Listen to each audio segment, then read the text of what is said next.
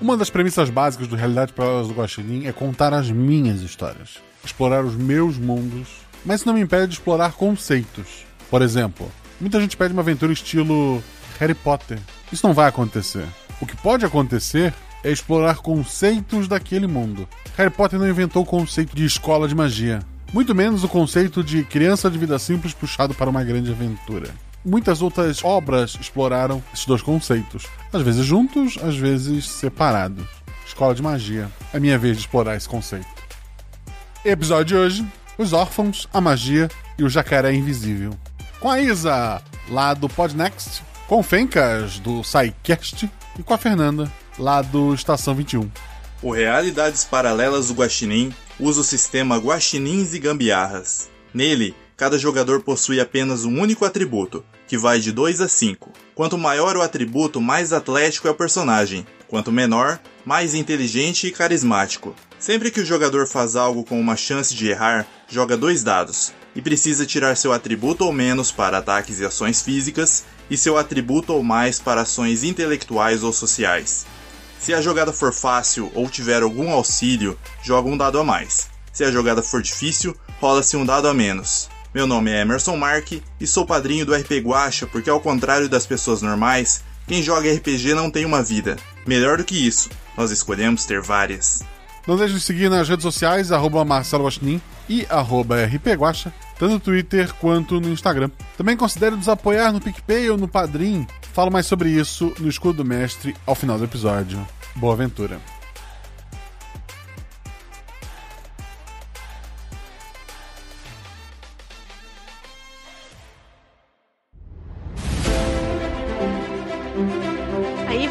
Vocês estão na taverna. Rola os dados. Bola de fogo!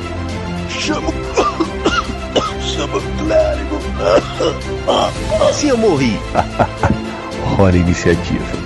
Então, não tem armadilha. Podemos ir. O que vocês fazem? Tá, tá. É, eu amarro uma corda nelas e uso como arma. Eu ataco. O mago lança seu Thunderbolt mais 15 no Beholder. Eu quero rolar percepção, posso? Tem algum lugar para se esconder? Ah, falha crítica. Ataque de oportunidade! Erro, mano! Chama o clérigo! RPG Realidades Paralelas do Guaxinim. Sua aventura de bolso na forma de podcast. Uma jornada completa a cada episódio.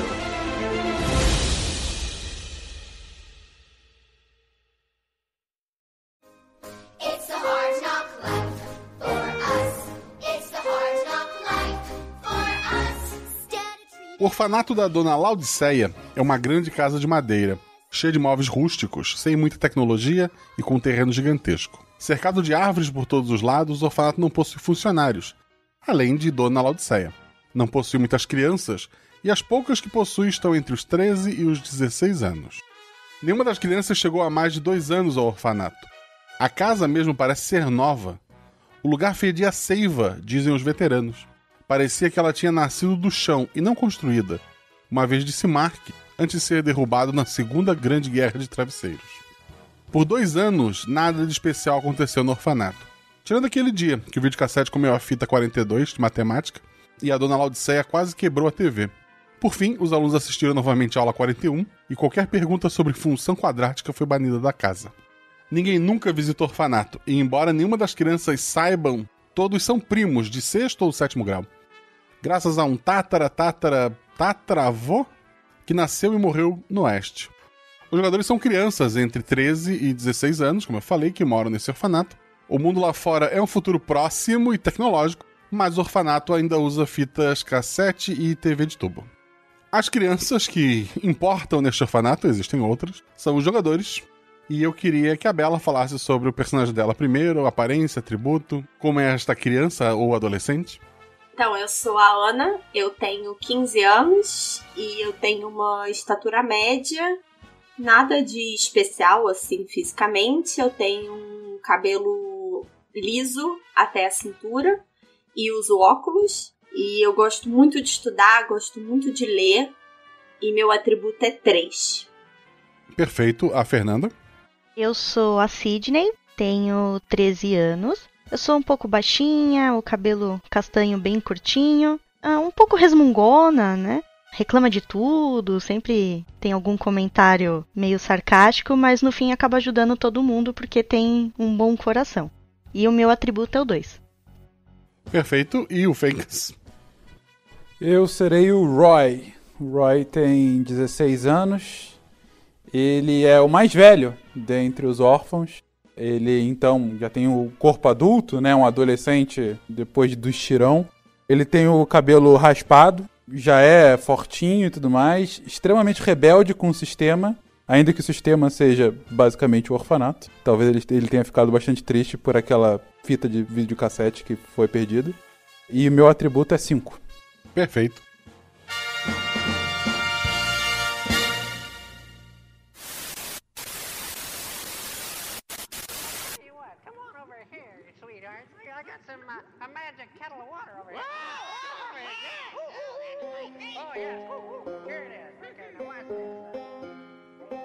A manhã de hoje parece normal, como a maioria das manhãs.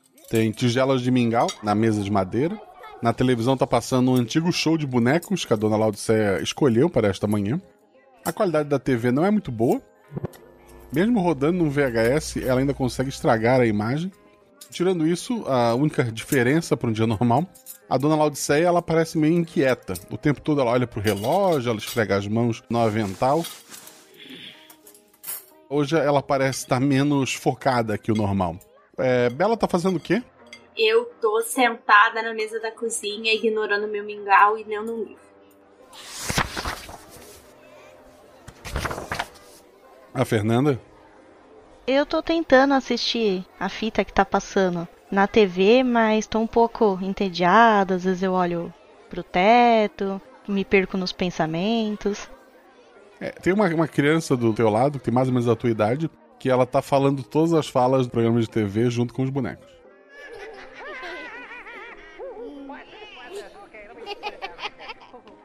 Não tem muita variedade de fitas ali. Eu fico revirando os olhos, pensando: ai, caramba, toda vez ele tem que ficar reprisando fala por fala? A gente também tá ouvindo, qual é a necessidade? Mas eu não falo nada, né? Só fico resmungando com os meus próprios pensamentos. E Fencas, o que, que o Roy tá fazendo? O Roy pode ter algum alguma fita cassete ou CD player ou coisa assim para ele ficar ouvindo música na dele? Não. Ah, ok. Então ele tá só num canto distante. Ele pegou, caso ele possa ter algum canivete, se não alguma faca da cozinha mesmo, e tá marcando, tá fazendo algum entalho assim numa madeira, se a casa for de madeira, se não em algum móvel de madeira. É tudo de madeira, os móveis e a casa. Ele foi pro cantinho que ele sempre vai e ele tá fazendo mais alguma marcação ali com o nome dele. Já tá cheio de Roy com vários estilos. Ele tá fazendo a, sei lá, trigésima, quadragésima que tem ali. Perfeito. É com uma faca de cozinha, ninguém te deu um canivete. Não tem nada também nessa vida. Não, é, é essa é a tristeza do lugar. Vocês estão lá fazendo suas coisas, né? E ninguém deu muita bola pra dona Laodiceia. Ela sai pela porta rapidamente.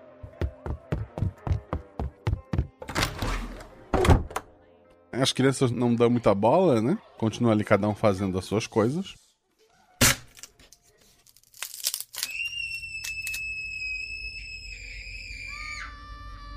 Até que uma das paredes, aquela que não tem janelas, ela começa a meio se curvar para dentro, fazer quase uma barriga ali, e vocês escutam o som da madeira rangendo, das fibras da madeira rompendo. A parede parece que vai estourar a qualquer momento. Nossa, a casa é um cômodo único? O andar de baixo tem um grande salão onde fica a, a cozinha, as mesas que vocês estudam e comem, né? Em cima tem os quartos. Tá todo mundo nesse salão embaixo. E uma das paredes parece que vai se romper a qualquer momento. Ok. Eu seguro a criança pelo braço a que tava do meu lado e falo: Eita caramba, a parede tá caindo, corre! E vou tentar sair correndo pro sentido oposto, sabe? Ir pro outro lado. Se tiver uma porta, uma saída, tentar levar ela para fora. Tá, a Ana. Vou ficar parada onde eu tô, só vou levantar a cabeça do livro e ficar analisando exatamente o que, que tá acontecendo com essa parede. Ela fez tipo uma barriga, como se tivesse cheia de água prestes a estourar, é isso? Como se alguém estivesse empurrando ela com muita força. O Roy. O Roy, assim que ele começou a ouvir, ele parou de entalhar a madeira e foi direto para essa parede e se aproximou. Enquanto ele viu a Sidney correndo para um lado oposto, ele foi se aproximar assim, com uma distância minimamente segura, mas bem curioso sobre o que estava acontecendo. Ok. A Ana, que só ficou sentada, não precisa rolar nada. A Sidney, que correu pro lado oposto, rola dois dados. E o Roy, que foi pro lado errado, um dado. Sidney, tirou quanto? 6 e 6. Tá, são duas falhas. É isso que eu falo. Eu fui muito bem, eu fui muito mal. Muito mal. o Roy? Tirei 5, que é meu atributo. Então talvez o lado certo não seja o lado da Sidney. Considerando que eu não rolei dado nenhum, eu tô na dúvida. Você tá no lado neutro. É, a Ana tá só sentadinha lá. A Sidney puxou o garoto, o garoto acabou parando pra olhar o que era. No impulso de correr, a Sidney acabou escorregando e caindo no chão.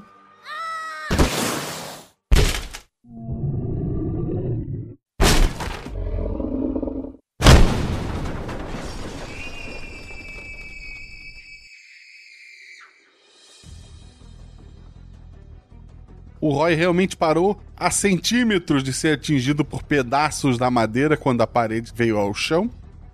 Tem um buraco gigantesco naquela parede.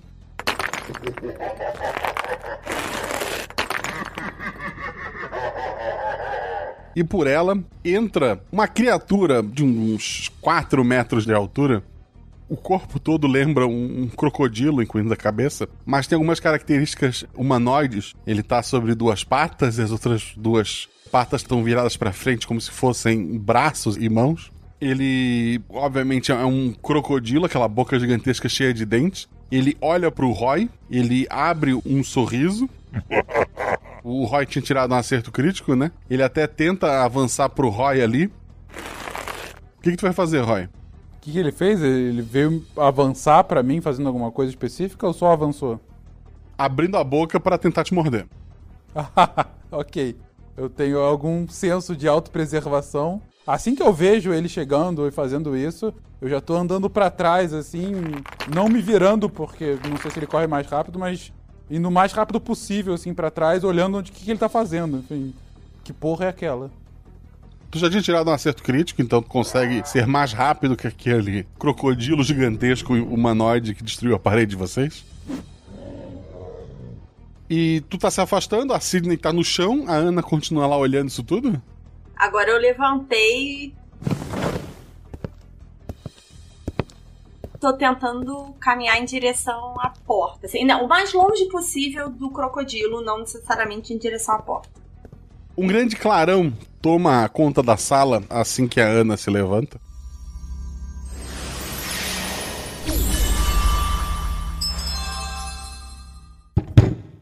Crianças, eu cheguei para salvá-las. Sobre a mesa surge um homem. Ele usa um terno preto, uma cartola. Ele tem uma das mãos uma esfera de vidro, essa mão tá levantada com essa esfera. Na outra mão ele segura uma mala. Ele larga a mala sobre a mesa. Ela abre. Ele joga aquela esfera dentro dessa mala. Ele pega alguma coisa e corre em direção ao crocodilo. Alguém deu uma ação? Eu tô muito abismado com isso tudo. É, eu tô boca aberta, assim, no chão. Eu nem computei direito se eu me machuquei ou não, que eu tô assim. Sabe quando você cai sentado e fica assim parado? Analisando? Eu tô assim, Aham. em choque. Eu voltei em direção à mesa, né? Que eu imagino que era onde eu tava. E eu quero olhar essa mala que ele deixou aberta e jogou essa esfera lá dentro. Dentro dessa maleta tem algumas outras esferas de vidro de cores diferentes. Tem alguns anéis e tem vários pedaços de madeira, assim, de uns 30, 20 centímetros, jogada assim a esmo. Enquanto tu tá olhando ali, o Roy tá fazendo o quê? continuo me afastando um pouco, numa distância segura, entre estupefato por tudo que tá acontecendo, curioso pelo cara de, da cartola e, e começo a ficar até preocupado com as crianças que podem estar ali perto. Vi a Sidney que tava no chão, enfim. Começo a, a- a me dar conta do que tem à minha volta, mas ainda muito abismado com a situação. O homem então aponta o que ele pegou na mala para aquele crocodilo e ele grita. Queime! O crocodilo se assusta um momento.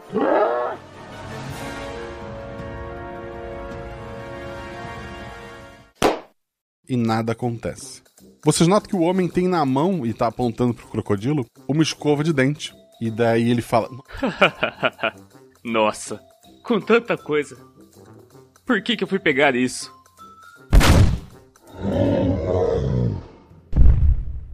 E o crocodilo vai pra cima dele. Ele com a mão ele toca no, no próprio peito. Surge uma espécie de barreira em volta dele. O crocodilo morde essa barreira. E tá ali roendo essa barreira com o homem dentro. A barreira parece que tá rachando e que não vai durar muito tempo. O que, que eu vejo dentro da mala de novo? Anéis. esferas de parece ser de vidro, é, alguns anéis e pedaços de madeira assim de uns 20 a 30 centímetros. Tu é uma pessoa que leu bastante, se provavelmente leu o livro da garotada de uns anos atrás, tu pode identificar aquilo como varinhas. Sim, eu imaginei. Sem olhar, eu vou enfiar a mão dentro da mala e puxar um desses pedaços de graveto. Tá bom, tá na tua mão. E nada acontece? Nada acontece. Não é o Olivaras, você não vai sair brilhinho da ponta da varinha, Isabela. Era isso que eu tava tirando. Tá, então eu fiquei parado olhando pra varinha. Então eu vou repetir o movimento que o cara fez. Eu vou apontar a varinha para o crocodilo e eu vou gritar: quem? Rola um dado. Quatro. Da ponta da varinha começa a sair fogo e aquele pedaço de madeirinha que tá na tua mão, ele tá queimando. Tá queimando na minha mão. A varinha está pegando fogo. Cara, eu jogo ela no chão e piso em cima pra parar o fogo.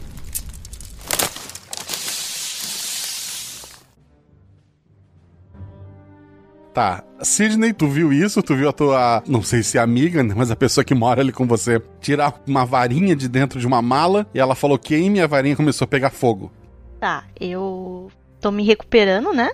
Disso. Eu tô achando isso tudo muito estranho. Mas já que eu tô vendo que a barreira tá acabando, eu vou tentar imitar o movimento da Ana, né? Ver se tem alguma coisa lá. Mas em vez de falar queime, eu vou tentar falar alguma coisa tipo vou ir pra longe, alguma coisa assim, tentar em- empurrar o bicho. Tá, vou ir pra longe. Ok. Rola um dado.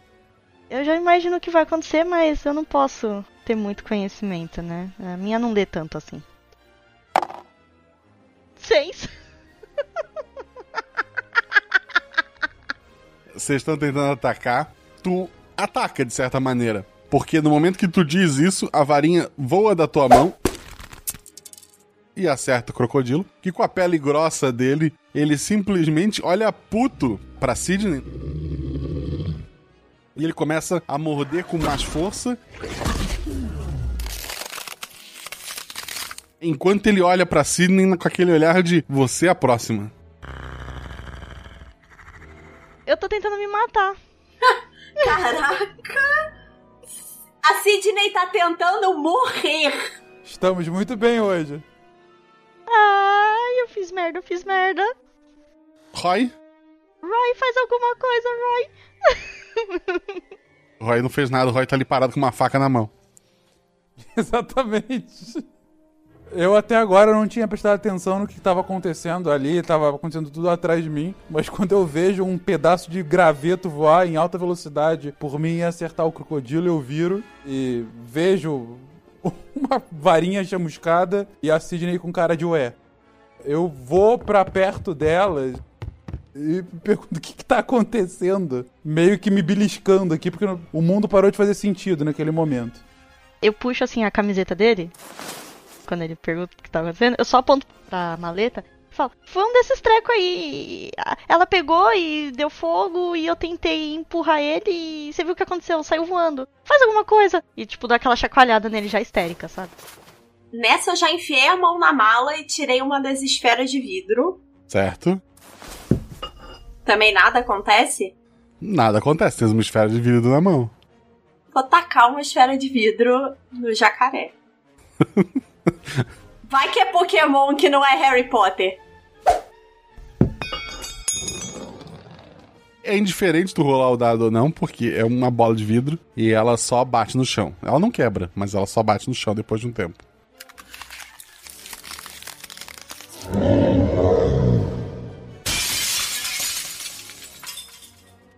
A barreira se rompe, vocês escutam um barulho dela se rompendo. Os dentes daquela criatura começam a se fechar sobre a pele dele. Ele tá usando os braços para tentar segurar ali, mas tá complicado. O que, que é pra fazer? Ele me responde? Ele tá com muita dor ali, eu acho que ele não vai te responder agora. Os outros. Tá, eu meto a mão nisso, enfim, tá todo mundo fazendo isso. Consigo encostar, você falou um anel, né? Tinha anéis ali. Sim. Pego aleatoriamente um anel, já que nada mais faz sentido, coloco um anel no dedo pra ver se alguma coisa acontece. Nada acontece. Coloco o anel no dedo e falo: Some, jacaré dos infernos! Rola um dado. Cinco! Ah! Finalmente a gente vai ver alguma coisa acontecendo. Ok. Foi um acerto crítico, embora o anel não funcione exatamente assim. Vocês veem o Roy, ele ficando meio esverdeado, as mãos dele começam a encolher, os pés dele encolher, ele tá se tornando ali um jacaré e ele desaparece.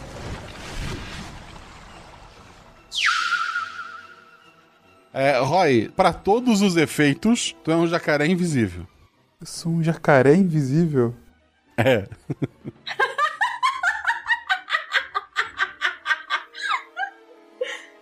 um jacaré com chifres, inclusive. Some jacaré dos infernos.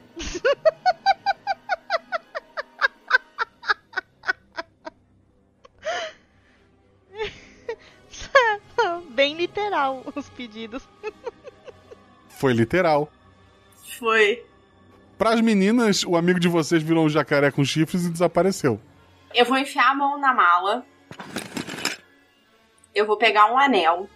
Eu vou pôr no dedo. E eu vou falar: Eu quero que este crocodilo e este homem desapareçam. Apontando pro crocodilo caído da parede e o maluco da mala.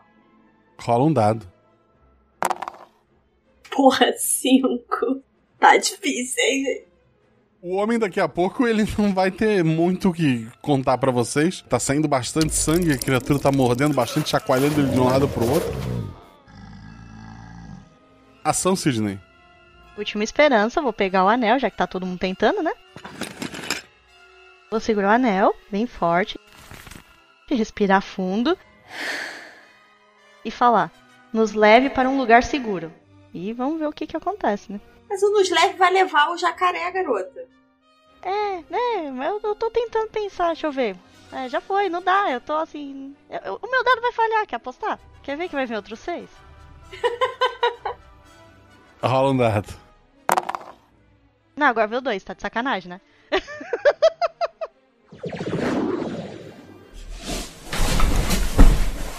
Sidney, tu tá no teu quarto.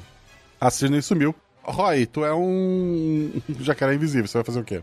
Não, não, não, não, não, não. Eu sou um jacaré demoníaco invisível. Por favor, me descreva de forma correta.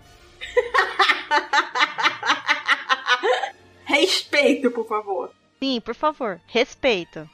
Respeito. É, é que ninguém tá vendo. É, mas eu percebi que eu fiquei invisível. Sim. Tá. Eu, Roy, o jacaré demoníaco invisível, saio correndo com um anel em direção do verdadeiro jacaré que deveria ter sumido. E eu dou um soco nele Na hora que eu encostar com a mão do anel, eu quero falar: vire uma pequena lagartixa. Dois dados. Ele vai virar uma pequena lagartixa invisível com chifres. 6 e 2. Um acerto. Assim que tu acerta a, a criatura, ela encolhe. Fica cinza, pequenininha, e ela se torna uma pequena lagartixa.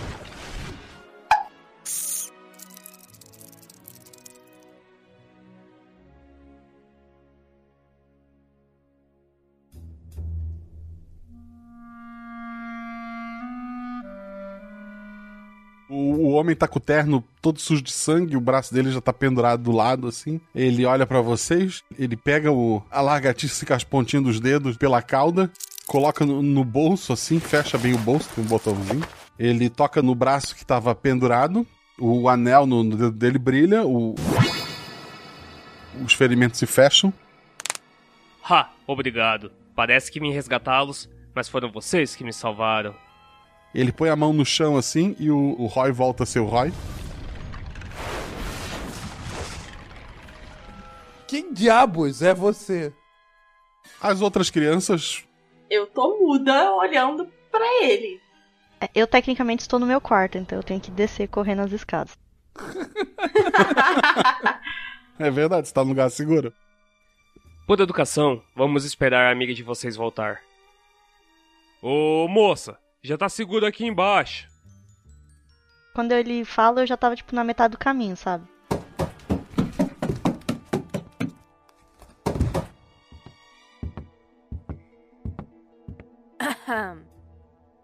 O que, que tá acontecendo aqui? Cadê o jacaré? Cadê aquele bicho? Então, gente, eu sei que as corujas parecem mais legais, mas elas são predadores e sempre tentam arrancar os seus olhos. Há muito tempo atrás eu conheci um antepassado de vocês, um tataravô. Ele era um nativo americano muito bondoso, e ele me fez prometer que se um dia alguém de seu sangue estivesse com problemas, eu deveria ajudá-los. E bem, acho que o dia de hoje se encaixou nessa situação. Engraçado você falar que veio nos salvar. Pelo que eu saiba, você trouxe o problema pra gente e o Roy que teve que salvar sua pele. Porque se não fosse ele, daqui um pouco você tava virando comida de jacaré. Ele põe a mão assim, ele bate no bolso. Ô Roy. É Roy o seu nome, né? Como é que você sabe disso? Eu sei tudo sobre vocês. Como? Ha!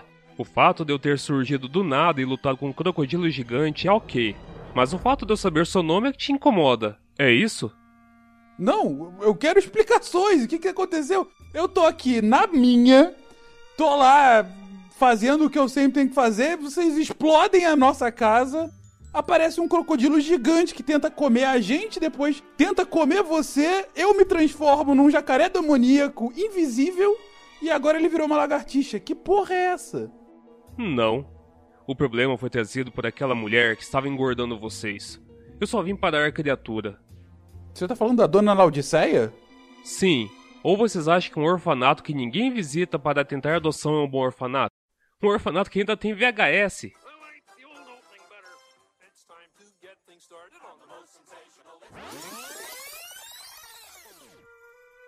Ele tira um iPhone do bolso, assim, ele mostra o YouTube, coloca uma banda tocando um clipe. It's a kind of magic. It's a kind of magic. Magia. A kind of magic. Não sei.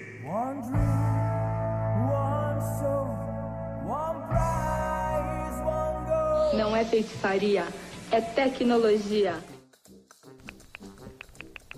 Me desculpem. Eu não pago a versão premium.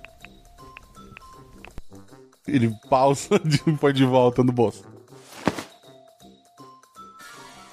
Tá, enquanto isso tudo tá acontecendo, eu enfiei a mão na mala, eu tirei outra varinha e eu tô dando ordens aleatórias pra cadeira sair voando.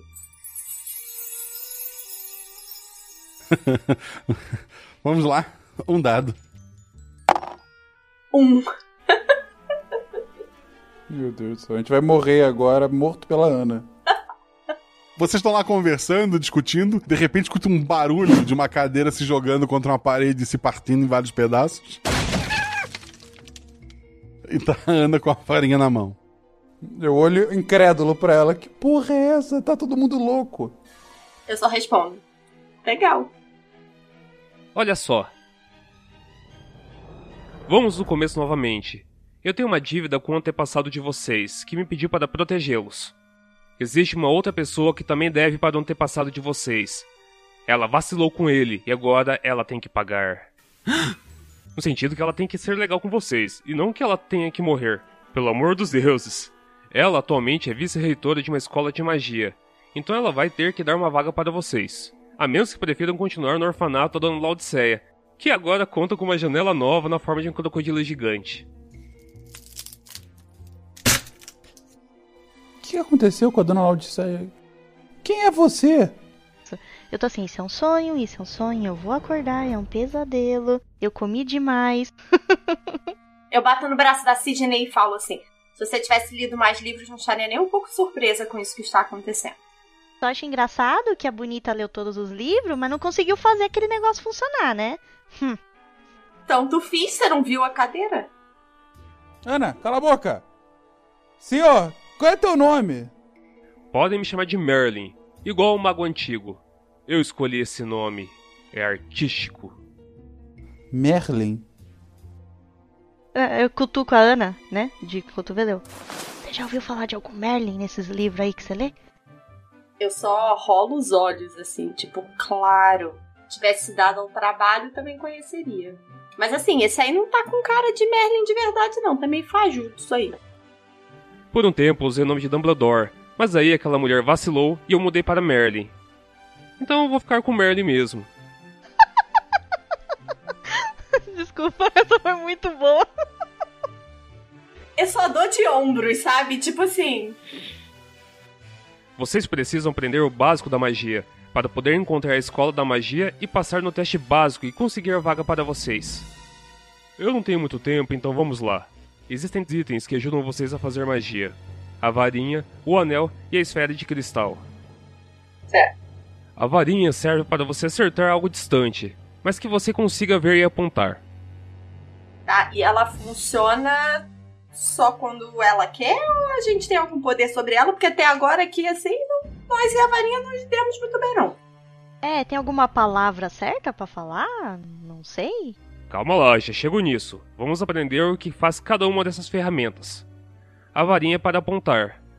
O anel é para magias de toque, seja para tocar em si ou tocar em outras pessoas. Ou dar socos. Sim, ou para socar como um jacaré demônio invisível. Obrigado por isso. Obviamente, é sempre mais fácil apontar a varinha que tocar, mas uma magia de toque é sempre mais poderosa que uma magia de varinha. Uhum. Vamos lá, vamos ver se são realmente crianças tão inteligentes. Se a varinha é para apontar algo que está distante, mas que eu consigo ver, o anel é para tudo que você pode literalmente tocar. Para que, que então serve a bola de cristal? Pra usar em algum alvo que não tá perto, alguma que é muito longe. É pra. Que eu não consigo nem ver nem tocar. Obviamente, o efeito da bola de cristal é o mais fraco de todos, mas compensa isso podendo afetar quase qualquer lugar, dependendo do mago, literalmente em qualquer lugar. A varinha, se usada, pode fazer uma magia que envolva um raio, ou seja, tu imaginar a magia saindo da ponta da varinha até o alvo dela ficar mais forte. O anel tem efeitos maiores quando você usa em si mesmo ao invés dos outros. E a bola de cristal costuma ter vantagem quando você só quer observar lugares distantes. Embora observar pessoas sem que elas saibam seja eticamente errado na maioria das situações. Ele olha pro Roy. Quando ele, ele me olha assim, eu, na verdade, tapo as minhas partes. Velho safado? Ô, ô, seu Merlin Fajuto, é, volta aqui na história da varinha. Ela é mais poderosa quando eu imagino a magia saindo da ponta da minha varinha e chegando no meu alvo, é isso? Isso. Se tu apontares para um alvo e tentar fazer que um raio caia das nuvens até ele, a magia causaria um dano X. Se o raio sair da ponta da sua varinha, o dano será 2x. Tá, eu sou meio impulsivazinha. Ele falando isso, eu vou pegar uma varinha, apontar pra Ana e imaginar que ele fala lá, levite, e vou imaginar, tipo, como se uma nuvenzinha saísse e pegasse ela e levantasse pra cima, chacoalhasse ela assim no ar. Nossa. Hoje é dia, hein, Fernando? Dois dados. Seis e um.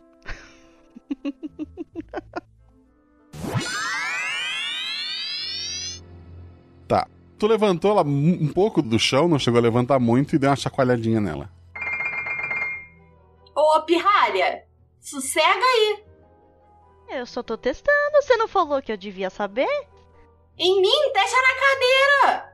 Tu queria que eu tivesse jogado na parede? Não, joguei a cadeira na parede.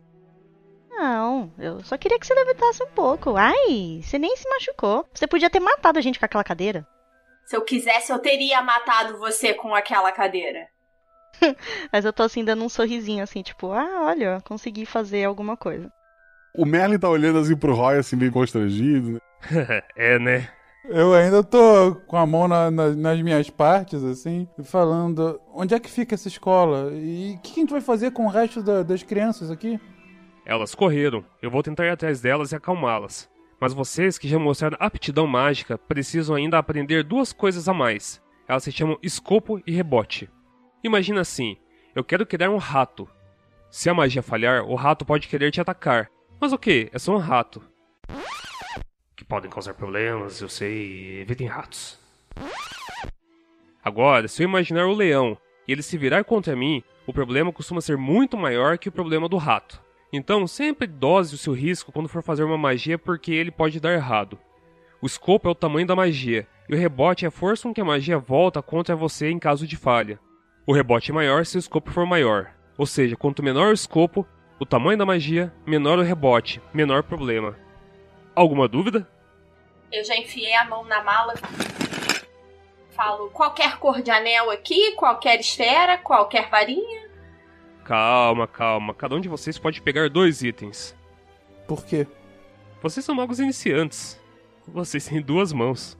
Não, mas eu posso segurar, colocar um anel e ficar segurando cada um dos dois itens. Ele tem um ponto. Tá bom. Peguem um de cada. Ah, eu ia fazer uma cena que eu ia roubar um dos itens, mas já que o Roy resolveu esse problema. eu tô com a varinha que eu usei pra destruir a cadeira. Tá. Temos opções de cores nos anéis. Sim. Todos funcionam igual, mas tem cores diferentes. Eu quero um azul. Tem verde? Tem. Eu vou pegar o anel verde. Eu tô olhando o anel que eu tava usando e eu vou te nomear como o anel do jacaré demoníaco invisível.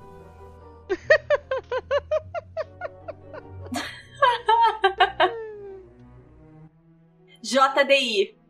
Eu vou pegar então o anel verde que tinha, a varinha que eu já tava na mão e uma esfera que esteja na mala. Eu vou lá catar aquela esfera que eu joguei no jacaré e ela só caiu no chão, sabe? Eu vou lá recuperar ela. Ah, idem. Eu tô indo pegar os outros itens também. O anel JDI, além da varinha e de outra esfera.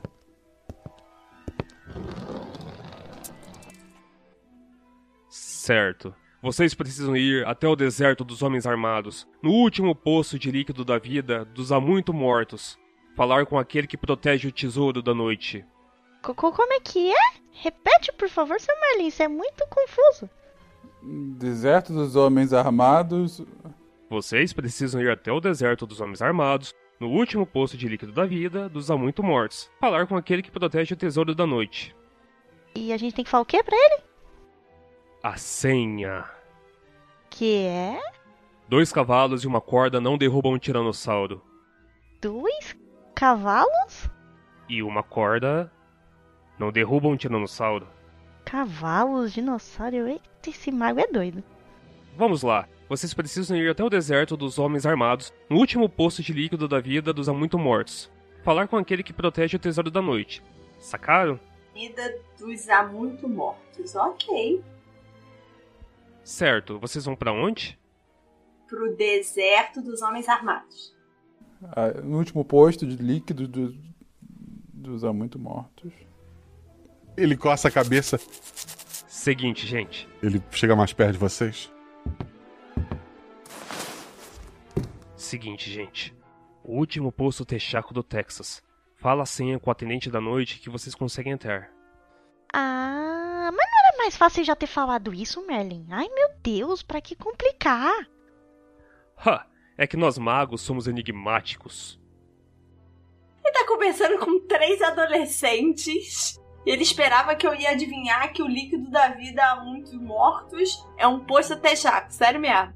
O Roy tem embasbacado com quão maluco é o cara, cara. Ele é absolutamente doente. Desculpa, gente, mas eu preciso correr atrás das crianças que fugiram. Tá, e a gente passa por onde? Pra essa. Aí eu aponto assim pro buraco por aqui mesmo? Ele pega a malinha dele, coloca as coisas dentro. Ele levanta uma daquelas esferas. Olha como se faz, gente. Eu imagino para onde quero ir. Na esfera aparece na floresta as crianças correndo.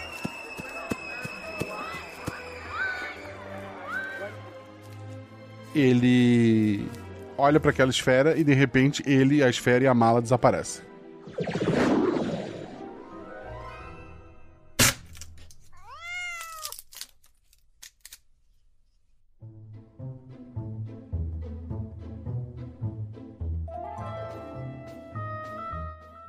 Vocês estão ali na casa destruída com seus novos itens mágicos.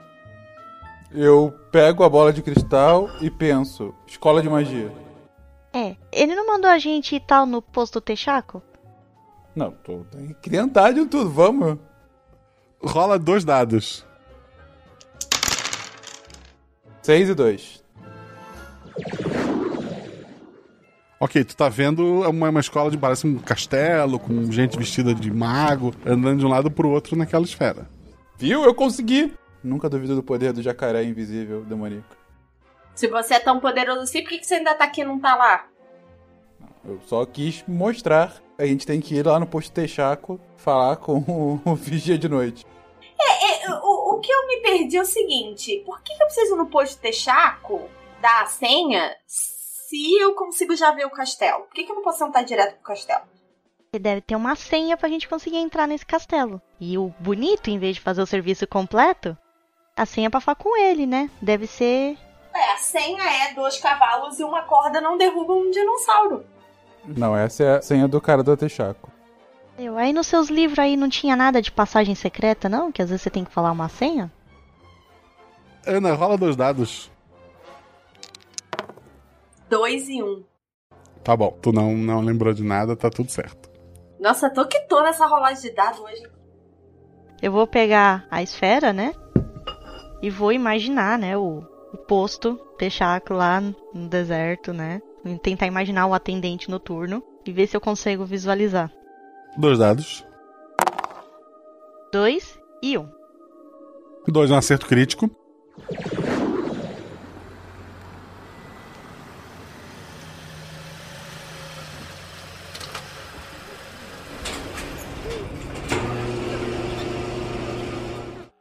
Consegue ver o posto, embora não esteja à noite ainda. A esfera parece se transferir no, no espaço, não no tempo. Mas tu tá vendo um posto Texaco num lugar meio desértico que parece ser a descrição que foi passada.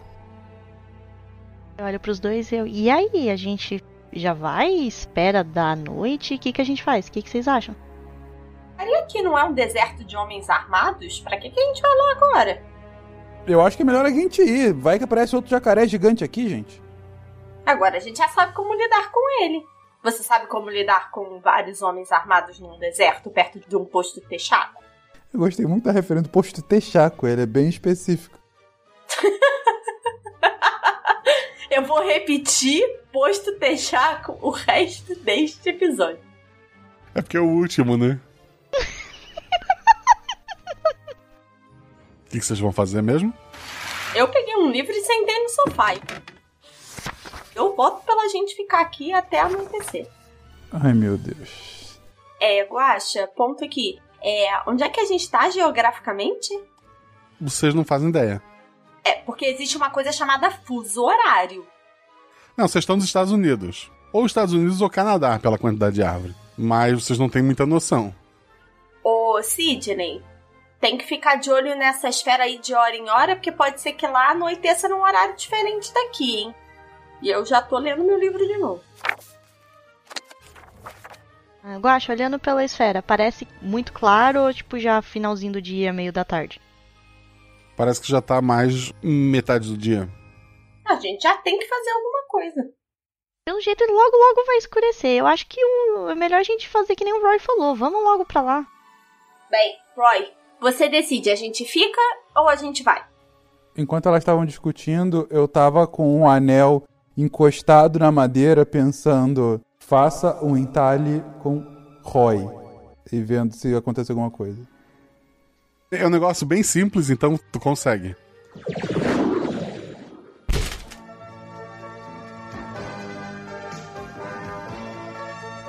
Eu tenho poder. Você vai gritar, eu tenho a força, não? Não, pode acontecer alguma coisa, eu tô só pensando aqui.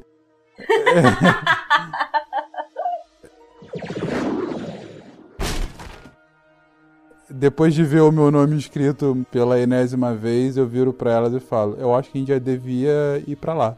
Vai que o cara já tá pra lá. Pronto, Ana, dois votos a um. Então vamos. Vocês têm que imaginar aí, a gente segura as mãos. Como que será que funciona isso aqui, né? Estica a mãozinha aí, imagina o lugar, e eu acho que todo mundo tem que fazer força pra entrar na esfera, não foi isso que o maluco fez? Só tem um jeito de descobrir, né? Ok. Eu vou olhar então pra minha e vou me concentrar me imaginando lá nesse lugar de Aguacha. Como tu já viu uma vez, aparece facilmente a imagem do, do posto Texaco, né? Tu quer ir pra lá levando os dois, é isso? Isso. Rola dois dados. Teu atributo ou mais. A viagem de pó de flu de bibimboca diagonal. Tu não vai colocar a gente em algum lugar, meu Deus do céu. 4 e 4. É o atributo ou mais, são dois acertos. Vocês desaparecem, sentem um formigamento assim pelo corpo, que é enquanto vocês estão deslocando pelo espaço.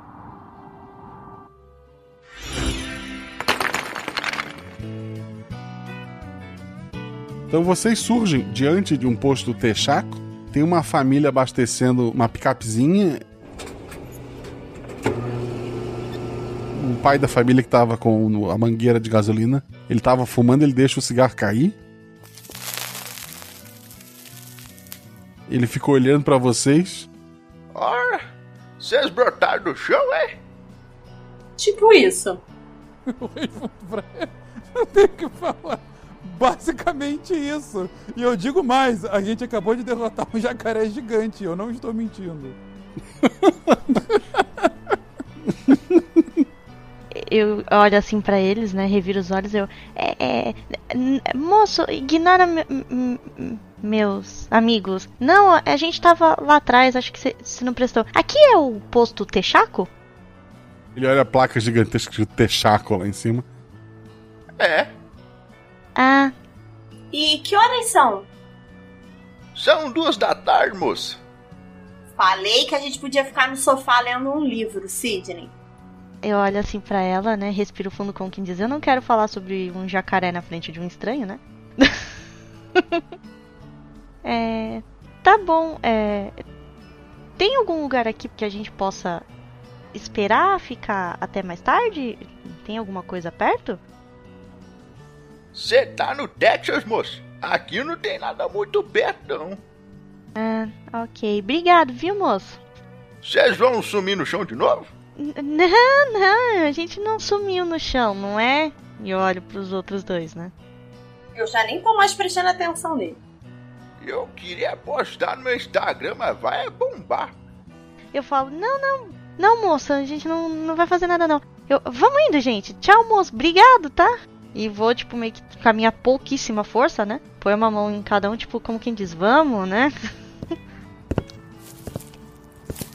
Tá, vocês estão indo em direção ao posto ou pra outro lugar? Ao posto. Eu quero entrar na lojinha do posto. Quando eu tô passando pelo cara, eu falo: Cuidado com o jacaré. Aí eu viro pra trás e falo: De chifres. Invisível. Como é que ele vai ter cuidado com um jacaré invisível, Roy? Ele não vai ver o jacaré. É possível, é impossível isso, ele ter cuidado com um jacaré invisível. É por isso que ele é tão perigoso. Nesse momento eu tô fazendo aquele face palm, tá? Na cabeça.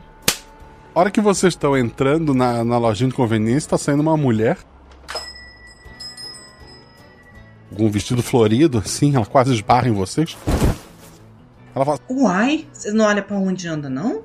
E o cara lá do carro grita. Mexe com eles não, mulher. Eles brotaram do chão.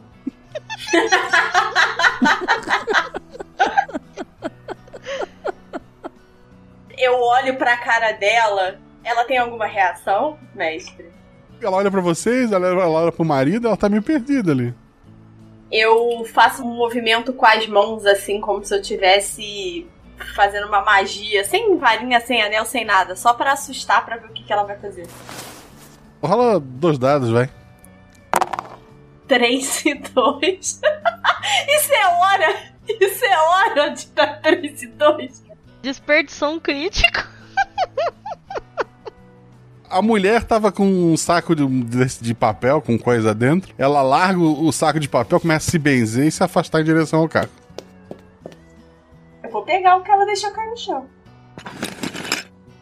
Tem uma garrafa de, de bebida, salgadinhos e três maços de cigarro. Eu pego os salgadinhos e jogo o resto no chão. Ladrãozinha! Sério, realmente nesse momento eu tô pensando. E eu sou a criança do grupo. Eu que tenho 13 anos. Ladrãozinha? Ela tá pegando o salgado da moça? Ué, a mulher deixou, jogou no chão! Super normal!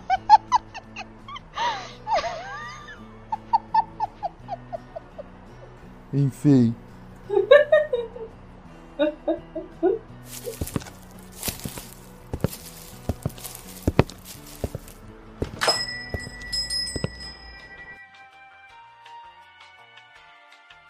Guaxa, tem algum cara no posto, algum frentista ou coisa assim? Tem um adolescente cheio de espinho, de boné. Ele tá lá mascando chiclete, olhando a revista. Tá bom, eu me aproximo dele. Ele continua folheando a revista. Eu chego e falo: Qual é? Você protege o tesouro da noite? O cara fala, não, eu protejo do dia, meu irmão. Vai pra volta outro horário. Nunca se sabe quem protege o tesouro da noite. A gente tem que tentar. Ele, ele olha pra ti assim. É, como é que é? Estou te perguntando se você protege o tesouro da noite. É, o, o que é o tesouro da noite? Eu também não sei. Mas eu sei que eu tenho que falar com o protetor dele. Não, eu vou chegar perto do Roy e vou falar: é, Ô moço, é, a gente tá meio perdido aqui. É, a gente tinha que encontrar alguém que trabalha aqui à noite. É, que horas que chega o pessoal que trabalha aqui à noite? Ah, eu, eu troco de turno às 10. Ah, você não tem o telefone da pessoa que trabalha aqui à noite, às vezes pra ligar pra ela? É, fala que tem três pessoas esperando ela aqui, que mandaram a gente encontrar com ela. Fala que é algo muito importante. Ô Guaxa, enquanto a Sidney tá falando isso tudo, tem aquele nomezinho na roupa do garoto? Tem. Eu vou debruçar no balcão com todo o charme do alto dos meus 15 anos. Como é que é o nome dele que tá na blusa? Benjamin. Vou debruçar e falar: Benjamin, não presta atenção nela, não. Vem aqui, me conta uma coisa. Como é que é o nome da pessoa que trabalha aqui depois de você? É. Como é que você sabe o meu nome? Tá escrito na sua blusa, lindinho. Ah, é. Verdade. Eu tô piscando, né? Fazendo todo o charme que só uma garota de 15 anos consegue para um garoto de 15 anos. Eu, como uma menina de 13, né, levantei os braços pra cima e falei assim, ah, sabe? Tipo, ai, não aguento mais isso. E, tipo, vou, cruzo os braços e saio, assim, chutando o ar. E vou parar lá na porta, assim, ficar esperando, olhando de longe. pensando, ai meu Deus, eu tava quase conseguindo a informação, ela tem que vir se intrometer.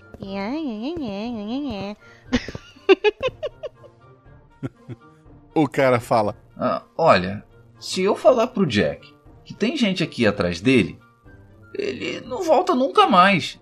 Jura? Por quê? Ele é bem assustado, saca?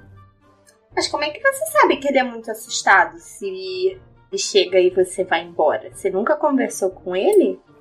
Eu já conversei na troca de turno. Ele fala pouco, mas diz que já trabalhou em muito lugar. E sempre se manda quando começam a fazer perguntas. Hum, e você nunca reparou em alguém vindo aqui na hora que o Jack chega no trabalho? Não, nessa hora eu tô dormindo. Não, mas na hora que vocês trocam, que você tá saindo e ele tá entrando. Aí eu tô, tipo, sentada no balcão já a essa altura.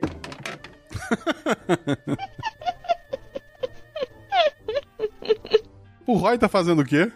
Eu tava ainda muito desconfiado que ele poderia ser o protetor do Tesouro da Noite. Agora que começou essa, esse interrogatório, eu tô meio que olhando de um lado pro outro, de um lado pro outro. Aí quando ele tá falando isso, assim, eu falo, meu amigo, só queria fazer. Não é nem mais uma pergunta, não quero te assustar, não. Eu vou falar uma coisa, só quero saber qual é a sua resposta. Dois cavalos e uma corda não derrubam um tiranossauro. O que você me fala sobre isso? Eu. Eu. Os cavalos nem existiam na época dos dinossauros. Eu vou um pouco triste pra fora. Sidney que tá na porta, rola dois dados. 5 e 1. Um.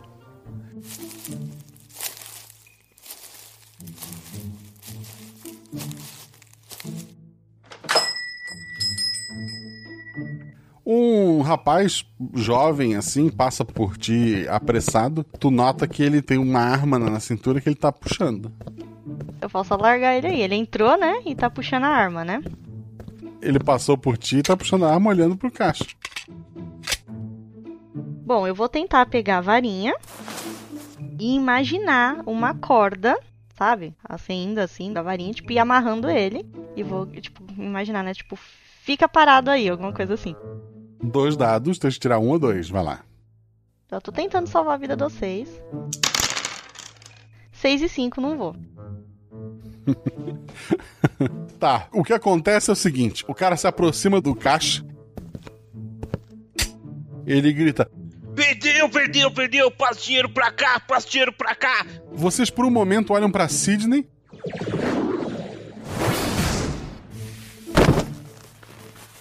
Ela tá com a varinha na mão, saindo corda da varinha dela.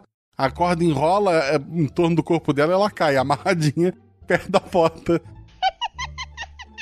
Já facilitei o serviço.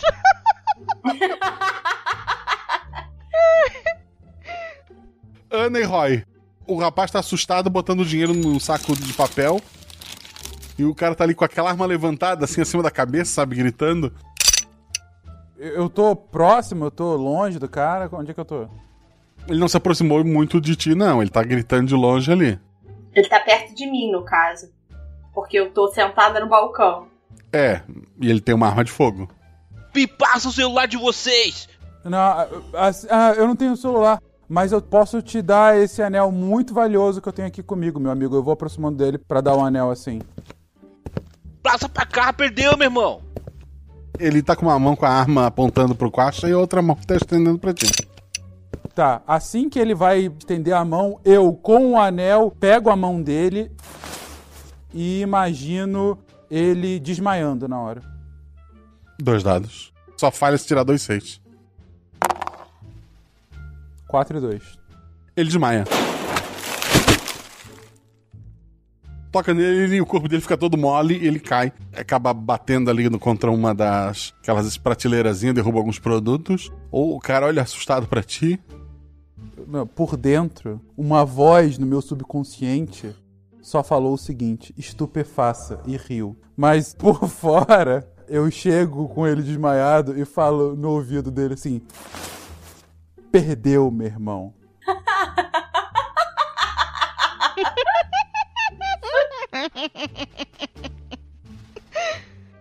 Nessa hora eu imagino que tenha um Benjamin extremamente assustado. Sim. Já pegando o telefone ali e discando 911. Eu boto o dedo assim, né, pra acabar com a linha. Falo, Benjamin, Tô chamando de Benja já. Assina e continua amarrado na porta, tá ok? Caso alguém se importe com a informação.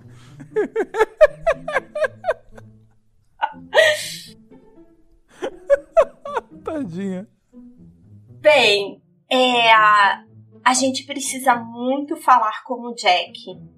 E a gente não pode assustar ele, nem a polícia e nem ninguém. Então, será que você pode me fazer um favor e ficar bem quietinho e não contar pra ninguém o que você viu aqui?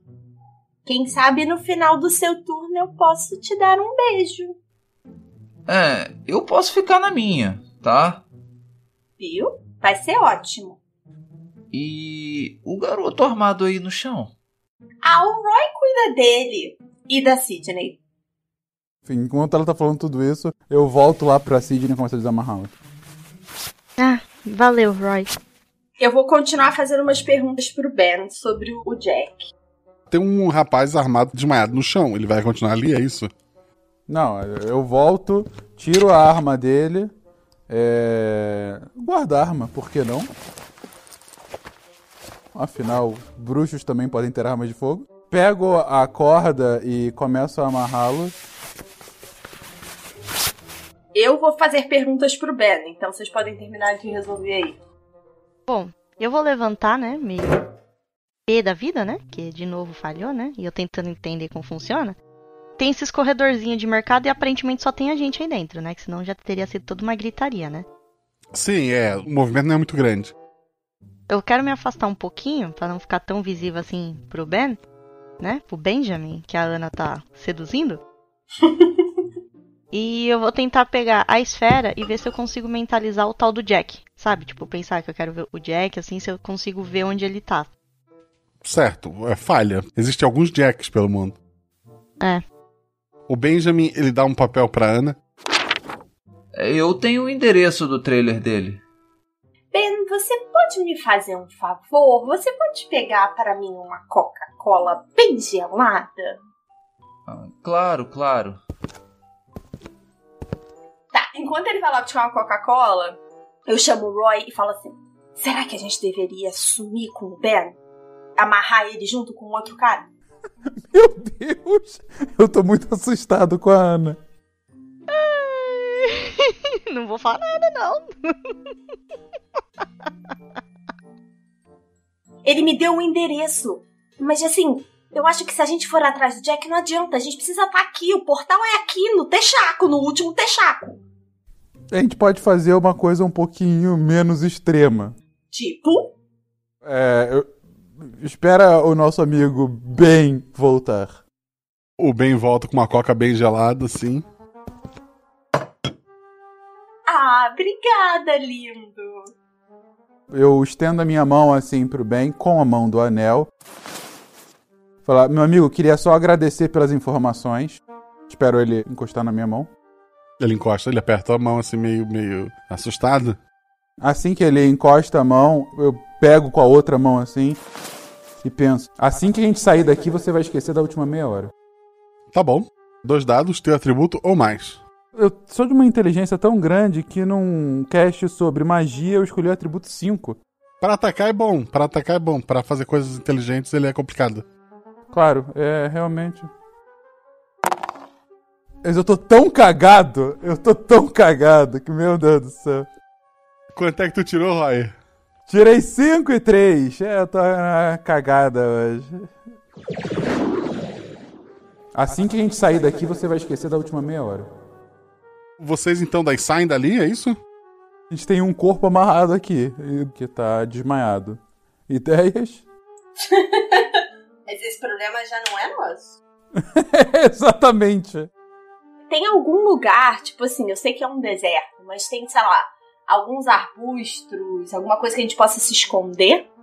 Ah, antes disso, Eu me agacho perto do corpo desmaiado do jovem assaltante e encosto em alguma parte do corpo dele e falo: Assim que você acordar, daqui a algumas horas, você vai se arrepender de todos os crimes que você fez, vai direto pra polícia e vai contar tudo que você já fez de errado. Dois dados, seu atributo mais, chapéu branco.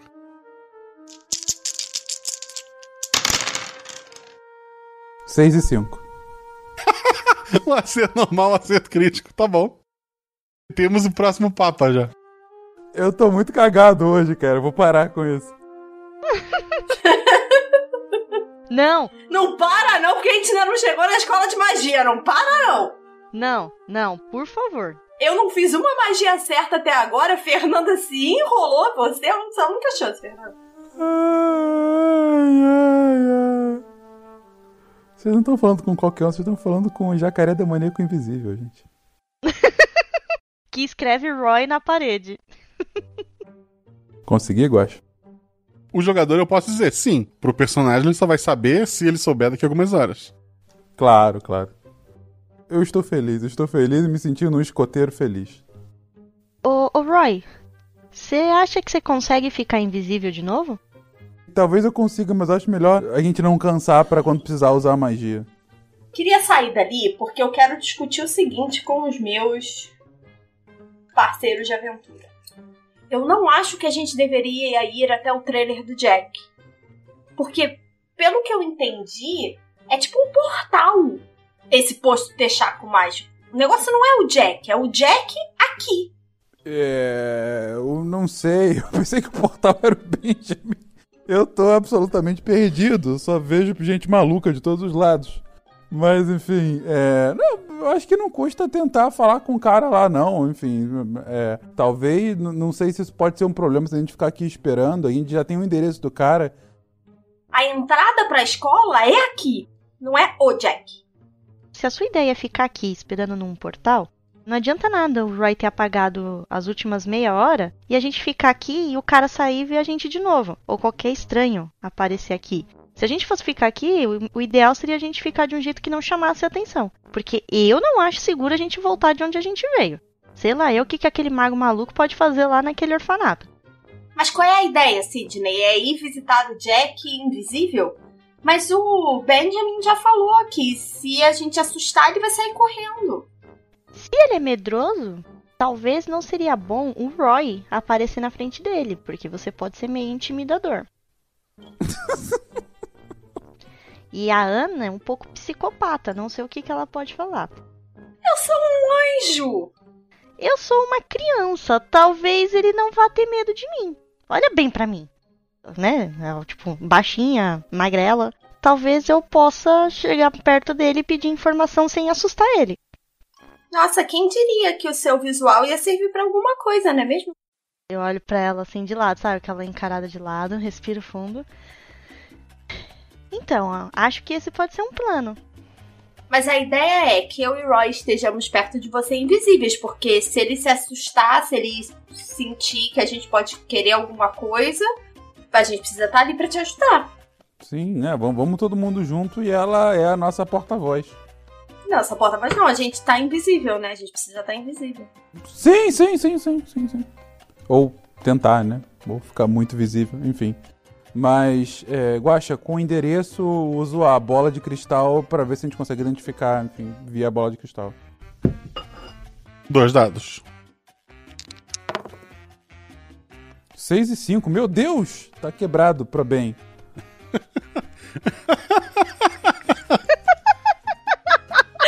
Não reclama não, Fernando. Tô reclamando não. É, Roy, Roy, quando você enxergar o lugar, olha ao redor, vê se tem algum lugar pra gente brotar do chão sem ficar muito na cara. Isso que ela disse. Bora, gente! Tu vai levar todo mundo, né? Vamos lá. tu tirou um crítico, tu consegue, assim, atrás de um trailer que não tem ninguém, tu consegue surgir lá.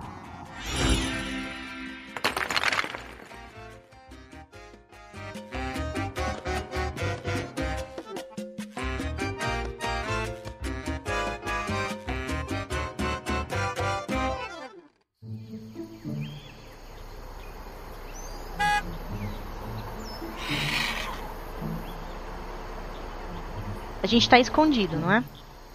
É, vocês estão atrás de um trailer. É tipo aqueles lugares cheios de trailer um do lado do outro? Isso, tem mais vaga do que trailer, mas a ideia é essa. Tá. Não, porque se a gente estiver escondido, eles não precisam ficar invisíveis e correr o risco, sabe? Eles só ficam de onde eles estão. A gente já identificou qual é o trailer, eu acho. Vocês sabem qual é o trailer, sim. De qualquer jeito, eu queria treinar. Eu ia falar pra Sidney, Sidney, sei, deixa eu treinar, tentar ficar invisível, porque aí eu posso ir do seu lado, vai que dá algum problema. Aí eu quero testar, Guaxa. É, botar o meu anel no dedo e concentrar pra eu ficar invisível. No que ela faz esse movimento, eu só ponho a mão assim no olho, assim como quem diz, né? Vai vir uma explosão solar agora, né? Sabe? Tentando me proteger. Eu pensei a mesma coisa. Ok, ela tá invisível. Opa! Eu olho assim em volta e. É, acho que deu certo. Então vamos lá.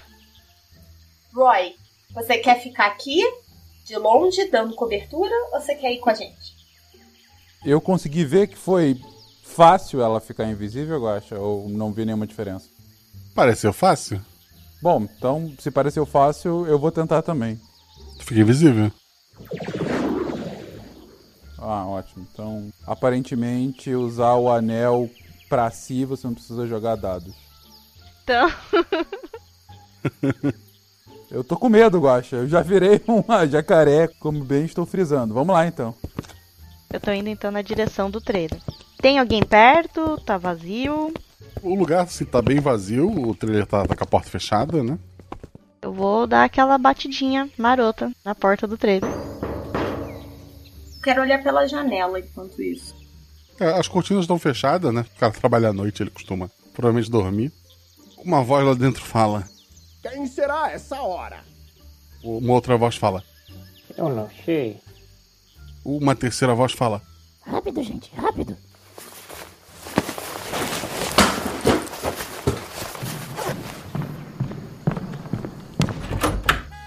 Um rapaz abre a porta. O lugar é quente, é, é o Texas, né? E tá próximo do verão. Mas ele usa um casaco pesado e tal. Ele tá com um boné do posto, o boné do Texaco, né? Antes de mais nada, Ana e Roy rola dois dados cada um. Que a invisibilidade vai ser testada à prova agora. 6 e 3. Ai, 3 é meu atributo, obrigada. Meu Deus do céu! 6 e 5 pela terceira vez consecutiva! Caraca, Fernando! Pô! Eu vou virar um fantasma aqui. Não, já pode pedir música no Fantástico três vezes seguido. E é o mesmo boot pra pessoas diferentes rolando dados iguais. Pois é. Os dois passaram com direito a crítico, tá perfeito, eles estão realmente invisíveis. Eles nem barulho fazem quando andam, não foram notados. O Jack tá com o boné, ele olha pra ti. Você vai me vender alguma coisa? Você é o Jack? É. Eu sei que isso pode parecer confuso, mas é, dois cavalos e uma corda não derrubam um tiranossauro? E eu olho pra ele com aquela cara assim, meio de. Me perdoe, mas foi o que me mandaram falar, né? O portal só abre de noite, moça, mas se quiser, pode entrar. Ah, ufa! Eu olho pra trás e eu. Vem vocês dois, né? Já que ele foi tão simpático. Excepcional disfarce. Parabéns, Sidney! Ele se abraça assim. Que dois? Ah, então, é uma longa história. Hoje meu dia tá bem confuso. Um mago maluco com uma escova de dente apareceu na minha casa e mandou a gente falar com você e a gente não sabia se você ia ter medo da gente ou não. E os meus dois amigos estão invisíveis. Isso faz algum sentido pra você? Guaxa, enquanto ela tá falando isso, eu tô ficando mais longe possível pra se ele tentar abrir os braços, né? Mas eu tô olhando ao redor. Eu vejo alguma coisa estranha. A, a casa tem um trilichezinho, né? O trailer tem um triliche. Na mesa tem três pratos, tem três copos. Mas, a menos que tenham duas pessoas no banheiro, só tá o Jack ali. Eu já fui simpática porque desde que começou o dia foi a primeira pessoa que logo de cara não tentou me matar. Eu falei assim, ótimo, né? Só falou, ah, entra aí de boa, foi uma resposta normal, vamos entrando. Eu chamo a atenção do Roy pra esse fato de que é- tinham três vozes, três pratos, três copos e um jack. Você e seus amigos imaginários são refugiados ou são daqui? É, então, eu, eu não sei de onde eu sou, pra falar a verdade. Mas eu sei que a gente tem que ir pra uma escola de magia. Refugiados, então. Você veio de lá, veio parar aqui e agora quer voltar pra lá? Ele abre o casaco. São três criaturas verdes pequenininhas um em cima do outro. Ele tira a máscara de borracha, que tem o rosto do Jack, né? Ele tira o bonézinho. Os três são bem pequenininhos, eles Fecha a porta. A gente odeia a luz. À noite te levo no portal. Eu olho agora pra trás com uma cara bem de brava e falo: Dá pra vocês dois irem? Tá seguro. Eu não vou, eu vou ficar invisível aqui. Eu não falo nada, eu fico quieta. Eles pareceram simpáticos. Eu também ia ficar aqui invisível, mas eu concordo muito com a Sidney. É o primeiro momento que a gente não tá querendo ser morto por ninguém aqui, né? Então eu tiro minha invisibilidade, enfim, penso em ficar visível novamente. Eu, olá, pequenos. Olá. Olá. Olá. Bom, eu sou uma criança, né? Meu estômago começa a roncar e eu. Vocês têm comida? Eu tô morrendo de fome. Sim. Sim.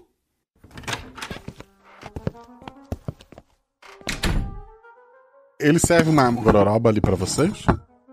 Parece comestível, Comestível, sim. mas não bonita. Não é bonito.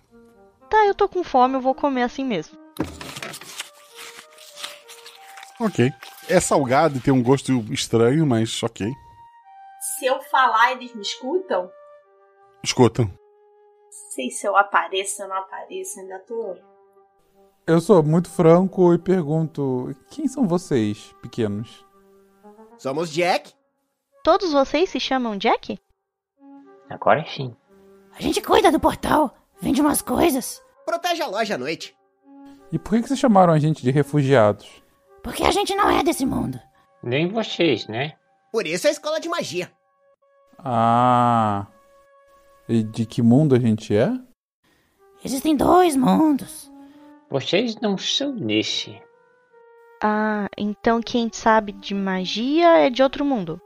Isso, as pessoas aqui não fazem magia. Não sem itens mágicos.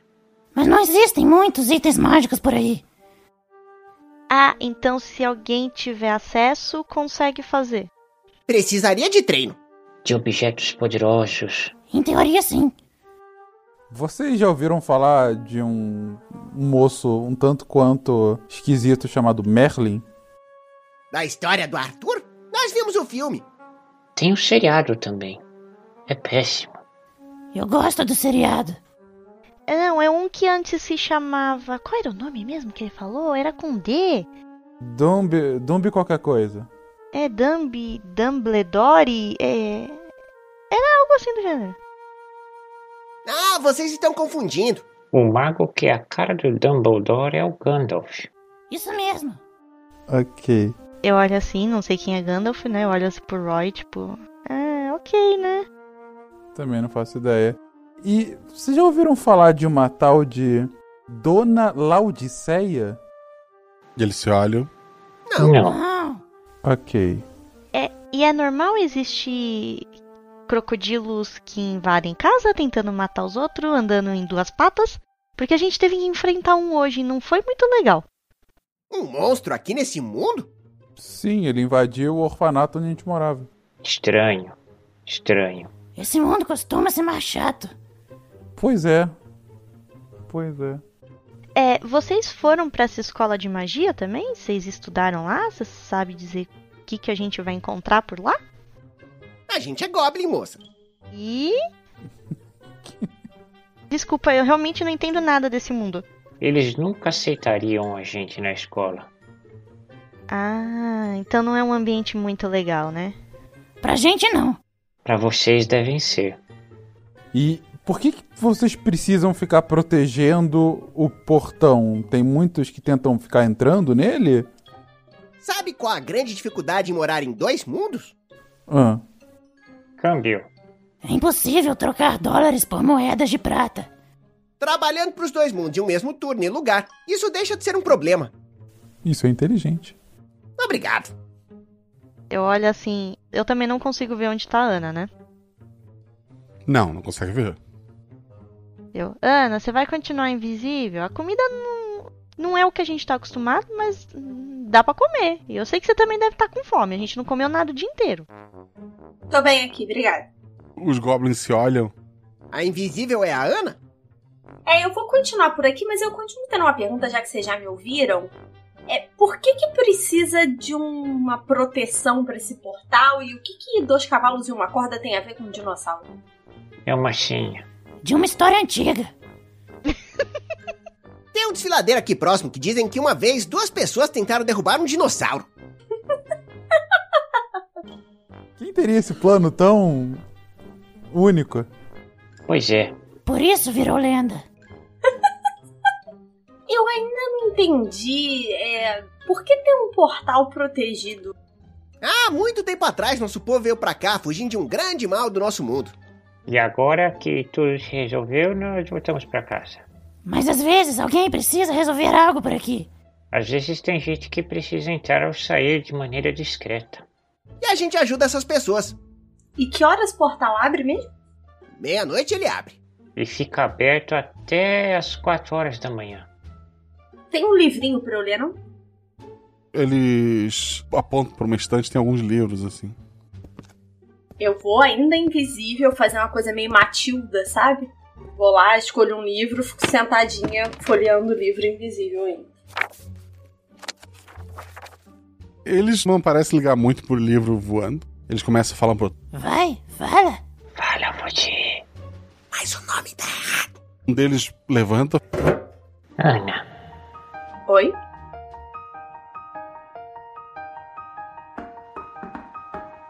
Você quer brincar na neve?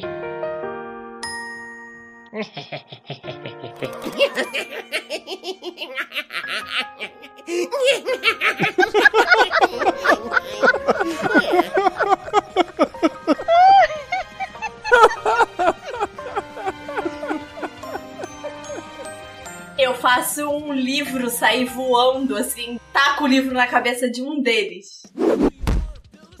Tá certa, eles estão rindo ainda do mesmo jeito, valeu a pena.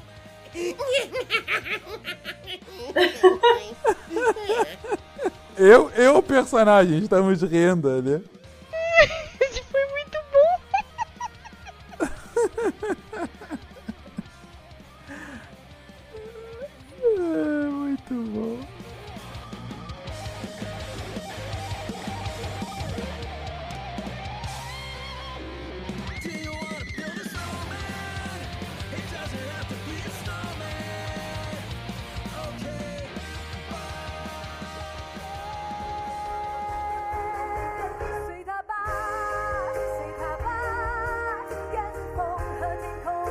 Vocês passam a tarde ali, comem alguma coisa, assistem Frozen, que vocês nunca assistiram, né? Pra eles explicarem a piada mesmo. Eles têm um- uma TV e conseguem de alguma forma passar o filme pra vocês sem nenhum VHS, DVD ou similar. Magia.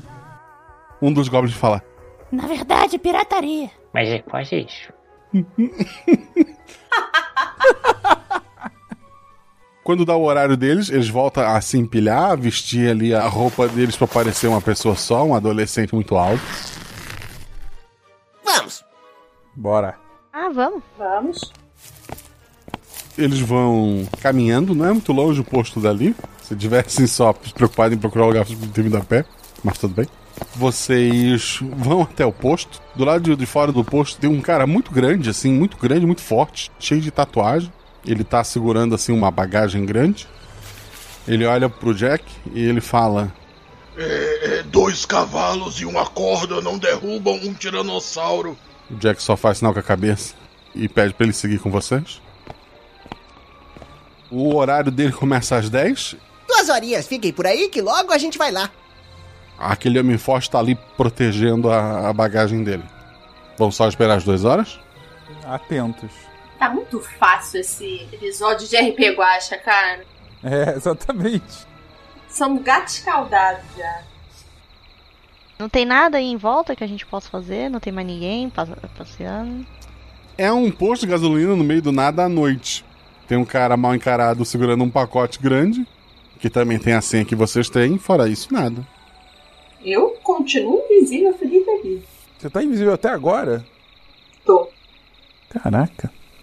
Próximo da meia-noite, entra uma mulher muito bonita dentro do posto, né? Ela chega pro rapaz e ela fala: Dois cavalos e uma corda não derrubam um tiranossauro. faz só sinal com a cabeça e ela olha pra vocês. Movimentado hoje, né? Não é verdade? Vão a passeio. Estão aprontando o quê? Ah, estamos por aí, né? Voltando pra casa. Vocês são gnomos disfarçados. Estamos aqui de boa, voltando pro colégio, voltando da escola, né? A gente tava aqui de, de boa nesse mundo. Ah, ok. Por que ela tá invisível? Ela tem probleminha, pode ignorar ela. Tranquilo. Você consegue me ver?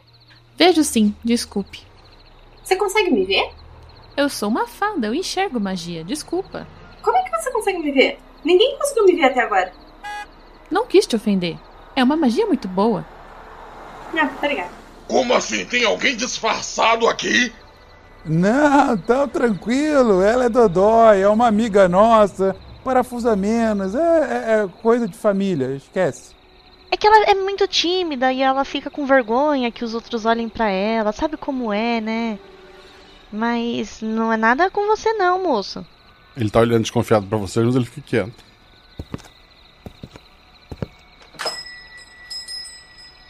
O Jack então fala: Opa, meia-noite, tá na hora. Bora.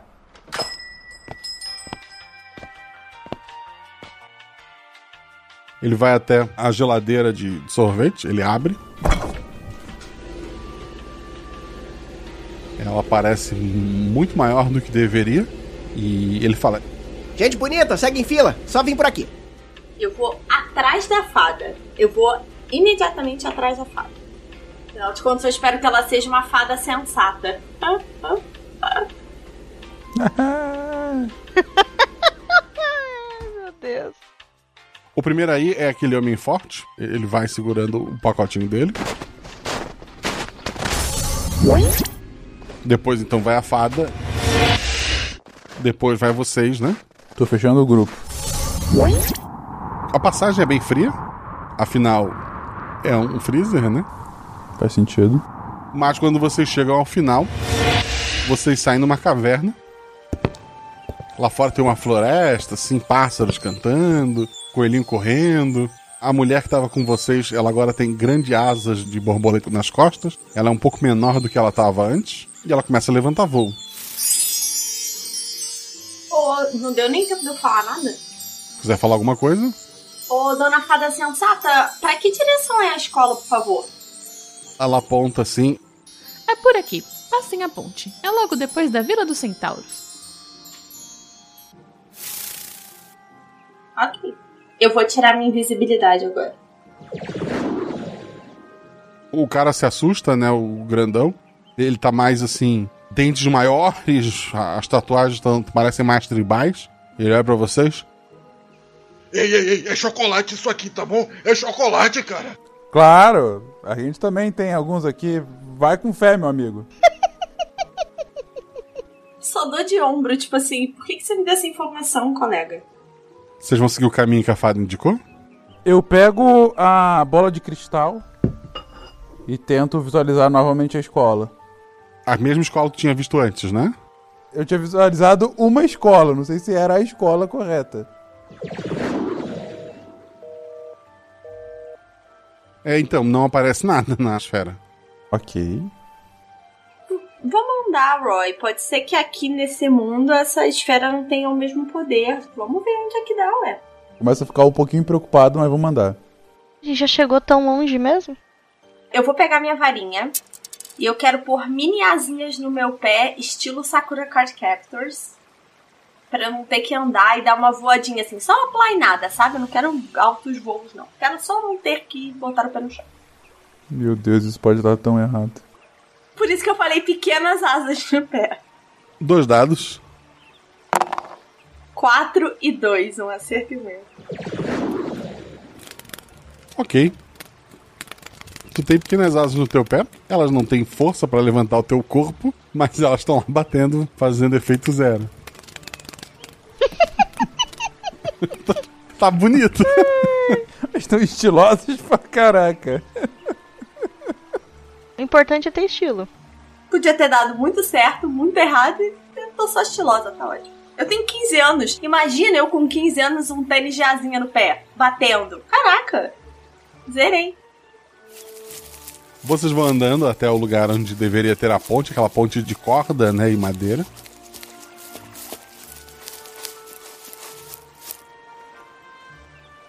Mas a ponte está quebrada. Tem alguns homens-sapos ali com um mochilinho de um lado para o outro. Eles estão bem preocupados com o que aconteceu.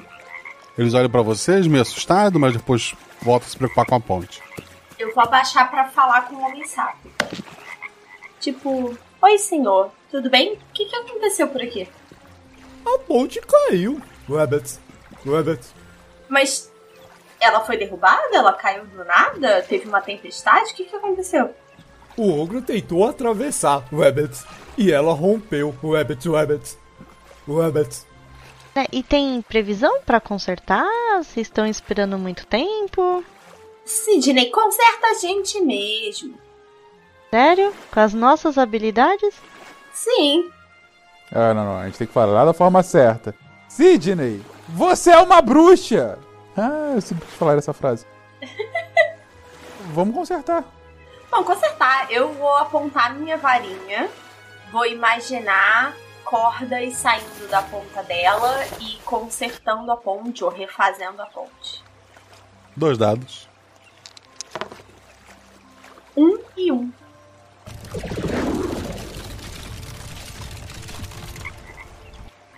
Ok, a ponte tá lá. Viu, Sidney? É só fazer. Não precisa ficar esperando dos outros. Ah, claro. Da última vez foi só fazer também. E aí a varinha pegou fogo. Antes de tentar atravessar ou fazer alguma coisa, eu jogo uma pedra na ponte pra ver se ela se mantém.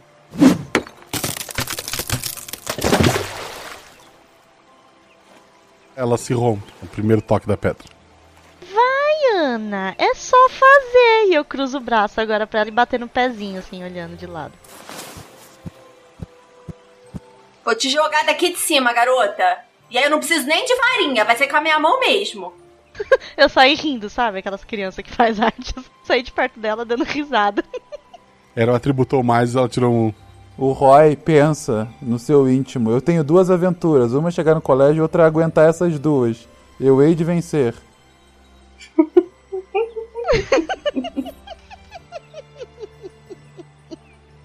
Sidney, mostra pra Ana que você é melhor do que ela e faz essa ponte ficar bem. Boa. Eu tô rindo assim, sabe quando você para até assim, põe a mão na barriga pra recuperar o fôlego? Eu, Ai, tá bom, mas essa foi muito boa. Aí eu pego a varinha, né? Aponto, me concentro e tento imaginar a mesma coisa, sabe? Cordas assim, segurando e que, tipo, ela vai ficar estável, né? Dois dados. 6 e 1. Um.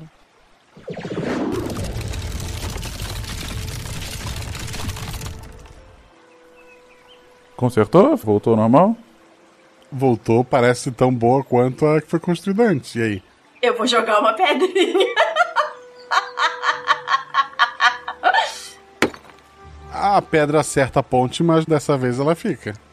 Eu olho assim pra Ana e falo: É só fazer, Ana. Então agora vai, atravessa, meu amor. Eu olho assim pra ela, né? Com a cabeça toda empertigada, né? Viro, andando assim. Mas, tipo, quando eu chego perto da ponte, sabe quando você dá aquela hesitada, né? Aí eu vou pôr o pé assim, meio devagar, e eu ponho assim o primeiro pé e paro assim, pra ver se a ponte mexe. Acontece alguma coisa. Tá lá a ponte firme. Tá, agora eu vou indo, tipo, o segundo passo e vou andando assim, um passinho por vez, devagar, com todo o cuidado do mundo. Alguém vai atrás dela? Eu espero ela atravessar firme e forte. A ponte tá consertada, mas não sei quanta. Ela tá lá atravessando, a ponte é relativamente grande até o outro lado. Já que ninguém mais vai, um dos sapinhos tá indo atravessar. Deixa o sapinho ir atravessar, amigo. Tá bom? Sidney, tu tá lá, assim, andando calmamente na ponte, e ela começa a balançar bastante.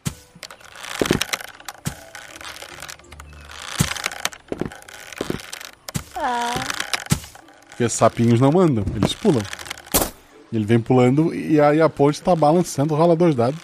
Agora é ação física, que eu sou péssima. Dois e dois! Dois e dois! Caraca!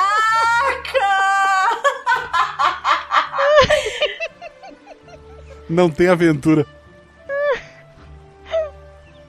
Ela sai correndo numa corda bamba, dá duas piruetas e chega do outro lado. Ela fez slackline com- antes de profanato. É, exatamente.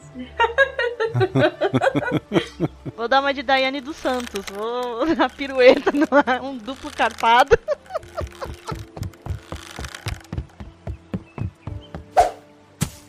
Ok, a Sidney atravessa junto com alguns dos sapinhos que passaram também pulando. Sobrou só vocês dois do outro lado. Eu falo af e vou. Roy quer ir na minha frente ou Ah, pode ir. eu vou? Tu atravessa, os sapinhos já foram. Depois o Roy atravessa também, né? Sim. Ok, vocês estão do outro lado, o caminho segue. Os sapinhos se despedem de vocês, fazem esse sinal assim com a cabeça e cada um vai pra um lado. Tchau, sapo. Essa é a hora que eu vou continuar andando. A gente não tá no mesmo caminho que os sapos, certo? Certo. Então agora eu vou caminhando em direção à escola cantando. Sapo não lava o pé. Não lava porque não quer.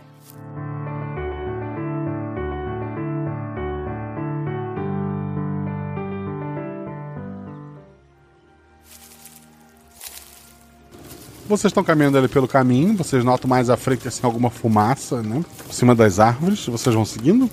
Era a tribo dos centauros, né? Segundo a fada, sim. Bom, a gente vai ter que passar por eles de qualquer forma, né? Vamos lá. A estrada termina no grande portão. Lá em cima tem dois centauros, assim, com arco e flechas. Alto lá! Olá, amigos centauros.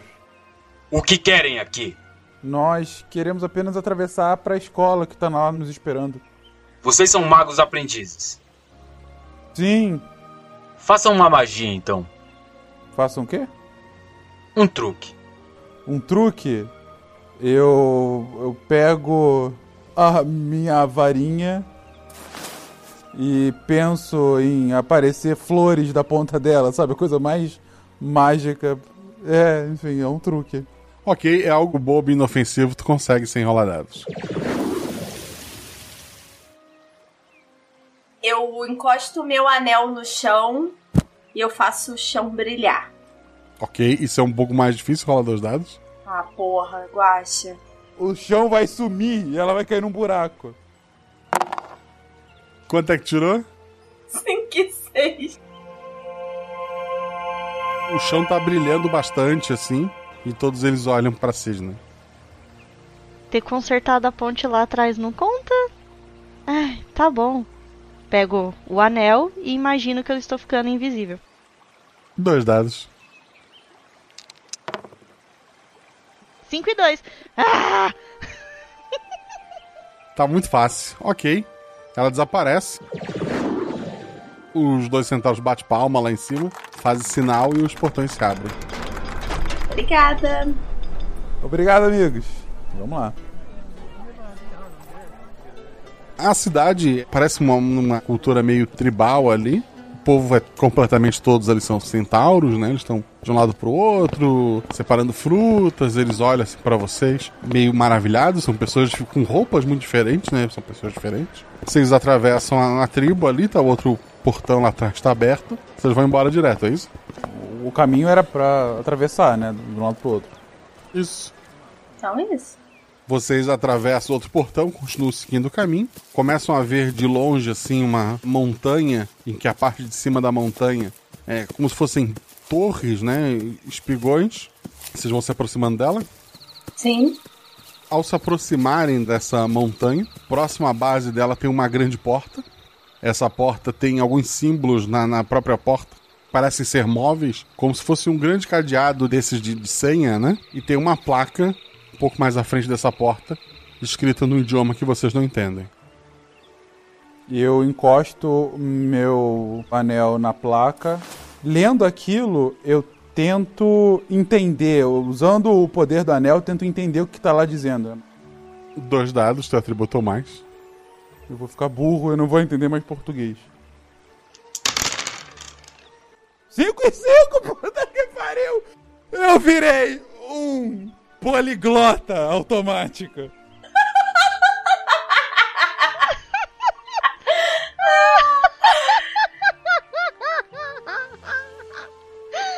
Ah, na placa diz o seguinte: a porta é imune à magia. Tudo que tu lançar contra ela, ela vai ser jogada contra você. Lá dentro tem todo o conhecimento do mundo. O que exatamente tem nesse cadeado de código? São números, são símbolos, são o quê? São símbolos. Eu só quero encostar nos símbolos e só mentalizar. Eu não quero pôr magia. Eu quero só entender. Eu não quero encostar o anel, eu não quero nada. Eu quero só encostar e tentar entender. Eu sinto alguma coisa? Sem magia, tu sente que é um grande cadeado de código. Tu consegue girar esses símbolos ali para que eles mudem o resultado. A gente reconhece os símbolos? Não. Os símbolos do cadeado são parecidos com o símbolo da placa? Não. Tem um símbolo de um gato, tem todo tipo de símbolo possível. Tu dá uma mexida assim nele para mudar. Demora muito até tu voltar ao símbolo inicial. Tem milhares de símbolos ali. Por acaso tem cavalos e dinossauros? Cavalos sim, dinossauros e cordas não. Droga. É, o que eu não entendi, Guacha, é o seguinte: é tipo um cadeado de código, mas você só gira uma grande roleta. Você precisa escolher um símbolo para abrir, é isso? Não, são cinco símbolos. Bom, eu viro para as meninas e falo: Acho que o nosso amigo Merlin esqueceu dessa parte. Será que a gente consegue falar com ele usando a bola de cristal? Tenta. Bom, vamos lá. Pego a bola de cristal, mentalizo o Merlin primeiro para tentar é, achá-lo. Sua chamada está sendo encaminhada para a caixa postal e estará sujeita a cobrança após o sinal. Tudo escuro. Ah, que bela hora que ele arranja pra sumir, né? Cinco símbolos? Quais que são os símbolos, Guaxa? Tem vários. Tem uma porrada de símbolo. E a porta é imune à magia. Não dá pra usar magia pra entrar pela porta. O cadeado, ele está na porta ou ele é um item à parte da porta? Ele faz parte da porta. Tem um anel, uma varinha, uma bola. Ah, tem uma bola. Essa montanha com as torres, né? A escola, ela é toda murada, ela é toda protegida por esse portão. Tem só essa porta, né? Mas lá pra cima dá pra ver que tem mouros e tal. Mas aparentemente é a única passagem. Tá engravado de novo naquela placa que eu ligo, acho. Que a porta ela é completamente imune à magia e que depois da porta tá todo o conhecimento do mundo. Se eu tento usar a bola de cristal pra mentalizar o que tem dentro do castelo, o que que acontece? Rola dois dados, vamos descobrir. 3 e 3, eu tinha que falhar em algum momento. Tu na, naquela bola, tu tá olhando pra ela, de repente tu vê assim uma aranha gigantesca te encarando e ela tá ali te encarando. Eu paro de encarar ela e guardo a bola. Eu quero usar a bola de cristal pra ver se eu consigo mentalizar alguma coisa que ajude a abrir esse cadeado. Três dados, vai, põe um dado a mais. Porque tu só quer ver. 5, 4 e 2. Dois acertos e um acerto crítico. Tu começa a ver assim com o cadeado, tu começa a ver uma aranha gigantesca. A esfera ela afasta um pouquinho. Essa aranha ela tá lendo um livro. E nesse livro tem cinco símbolos assim na na página que ela tá lendo. Quais são os símbolos? São cinco símbolos que tem na porta também. Tá, então eu quero fazer nessa sequência, então. Perfeito. Quando coloca o último símbolo, a porta destrava. E... A porta se abre. Assim que ela abre, vocês vê que tem várias estantes de livros dos dois lados. Ao final dessas estantes tem uma aranha gigantesca que estava olhando o livro. Ela olha pra vocês, aquela pata dela fininha vai até a boca dela, faz e ela volta a ler. Tem mais gente dentro dessa sala? Não, não parece ter mais alguém. Tem alguma porta a gente vê? Algum outro caminho que a gente pode seguir? É uma biblioteca, tem um outro caminho, sim. Ah, então vamos lá. Vamos por ele. Bem silenciosamente. Sem nem respirar direito, sabe? Pra... Não quero uma aranha irritada. Vou passar, assim, me encostando na estante, sabe? Vocês saem da biblioteca. Tem um longo corredor assim de pedra. Vocês escutam um barulho ao longe, assim, parece estar tendo algum tipo de comemoração. Vocês vão em direção a esse som? Vamos em direção ao som. A gente tá vendo outras pessoas ou por enquanto é só a gente? Por enquanto é só vocês. Ah, então é isso, segue o caminho. Vocês vão andando ali pelo corredor, parece estar tudo vazio. Até que você chega numa grande porta de madeira. E lá dentro tem muita falação, assim, vocês, muita gente conversando e tal. Tá uma cacofonia lá dentro. Eu vou abrir a porta. A Ana abre a porta.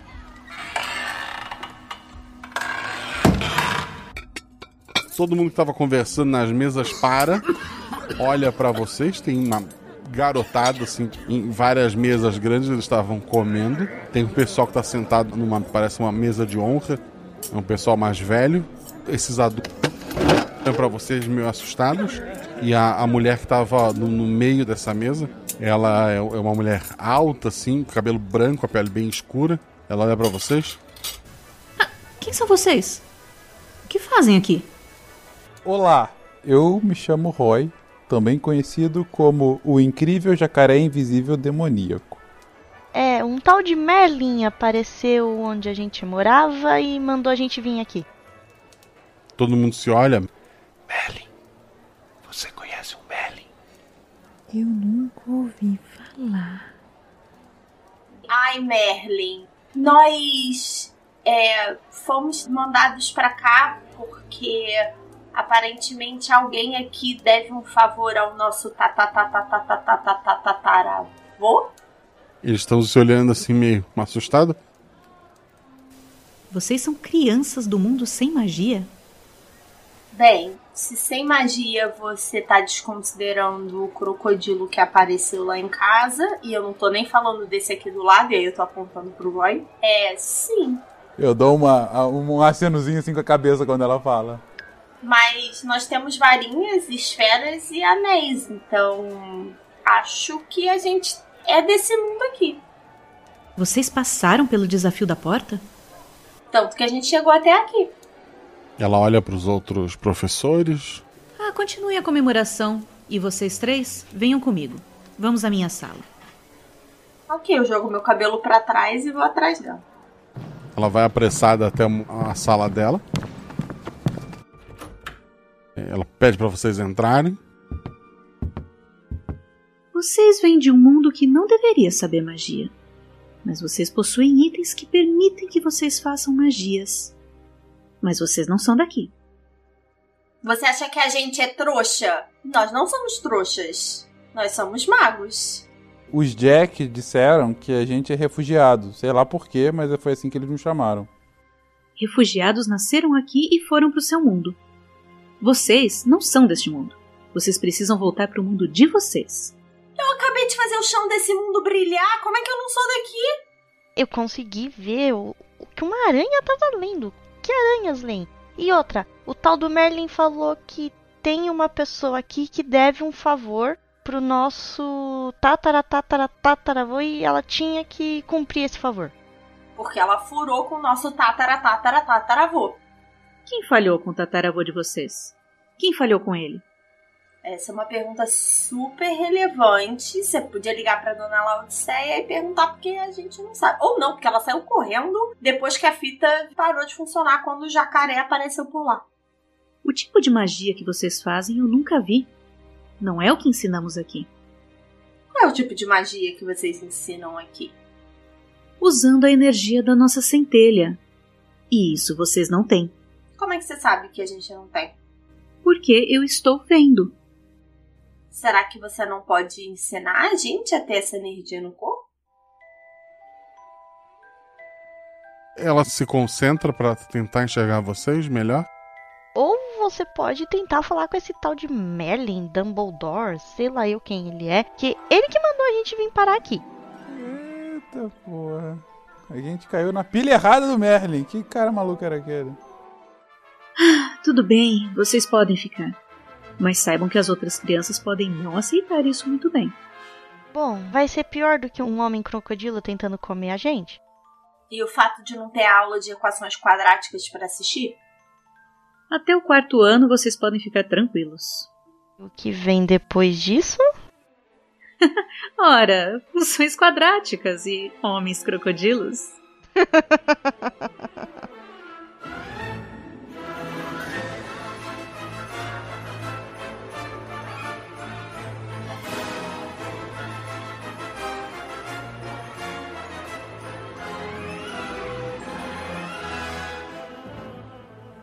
Escudo do mestre.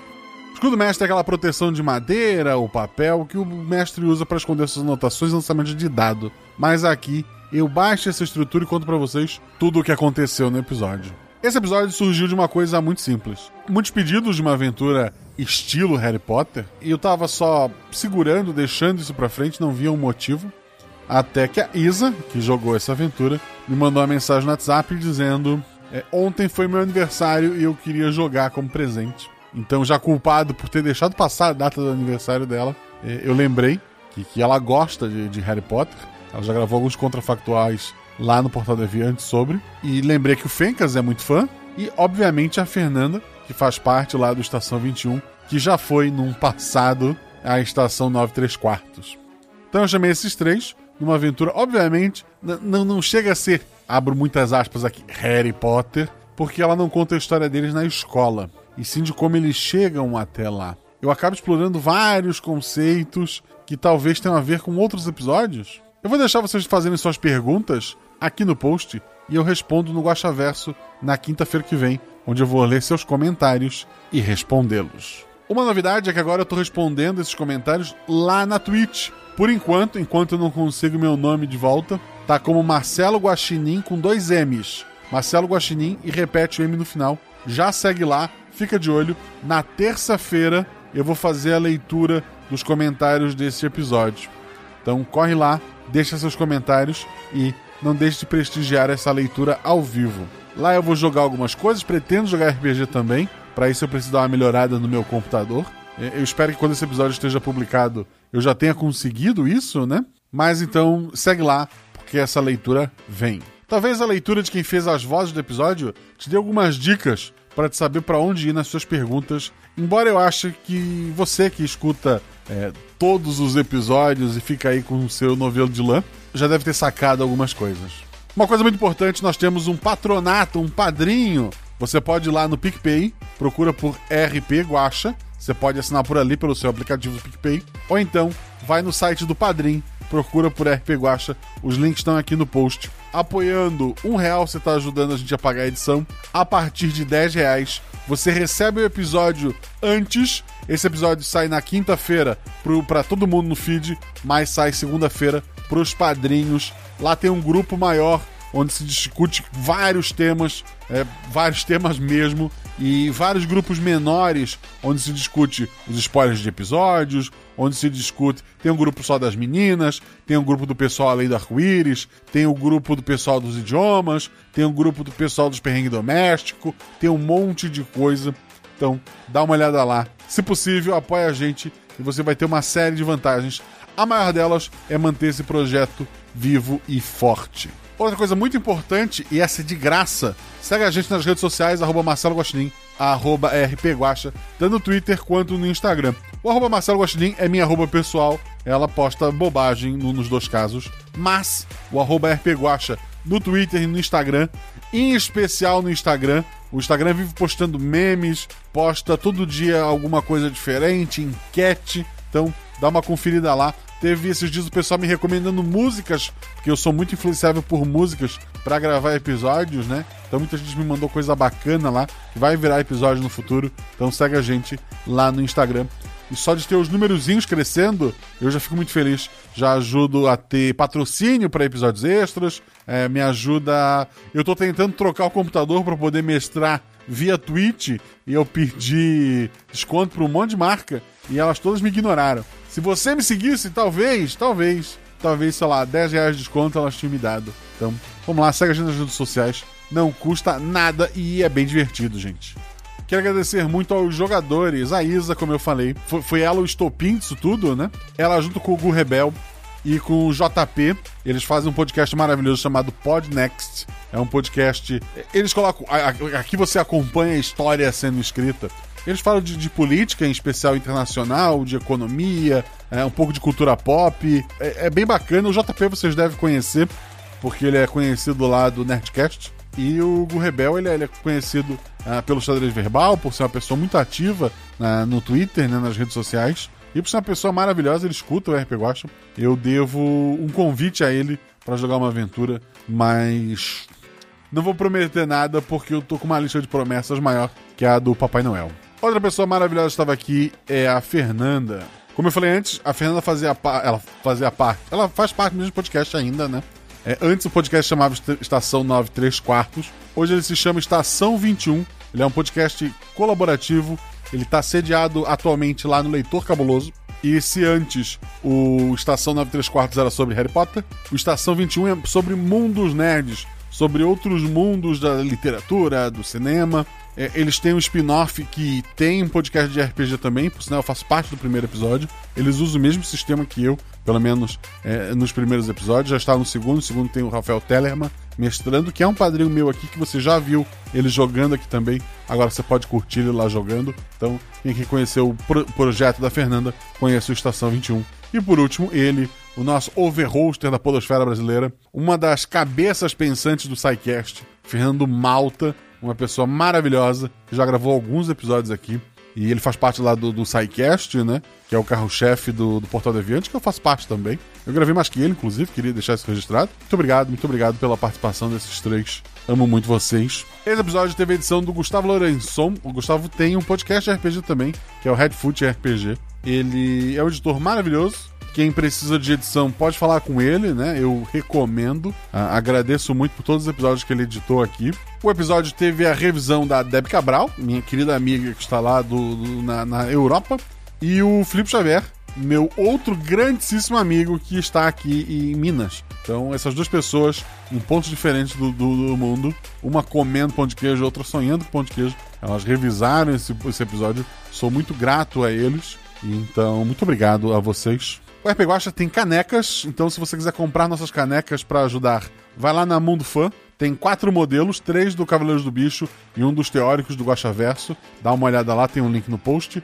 Além disso, a gente tem cupom de desconto da Representarte, plaquinha é, essas de nerd de decoração ou, ou mesmo de, de outros temas. Dá uma olhada lá, usa Guacha para ganhar desconto. Editora Chá, tem muitos livros maravilhosos lá. Gostou de alguma coisa? Usa Guacha que tu ganha desconto. Geek Inventário, essa é a lojinha da Sabrina Palma lá no Instagram. Gostou de alguma coisa? Fala que veio pelo RP Guacha, você ganha desconto. MeuRPG.com, Grid de Batalha, Escudo do Mestre. Gostou de alguma coisa? O código Guacha que você ganha desconto. Caverna DM, a loja de miniaturas. É excelente por um preço justo. Ele faz uma impressora 3D, o Dresler, né? Pode comprar ela tanto é, em resina quanto ela pintada. Então dá uma conferida lá. Outra vantagem que eu esqueci de falar pra vocês: quem é padrinho grava vozes dos NPCs. Então quero agradecer muito a Agatha, que fez a voz da, da Texana, sendo loja de conveniência, ao Wilson Negreiros, que fez o Centauro Vigia, ao Goblin número 1, que foi feito pelo Danilo Battistini.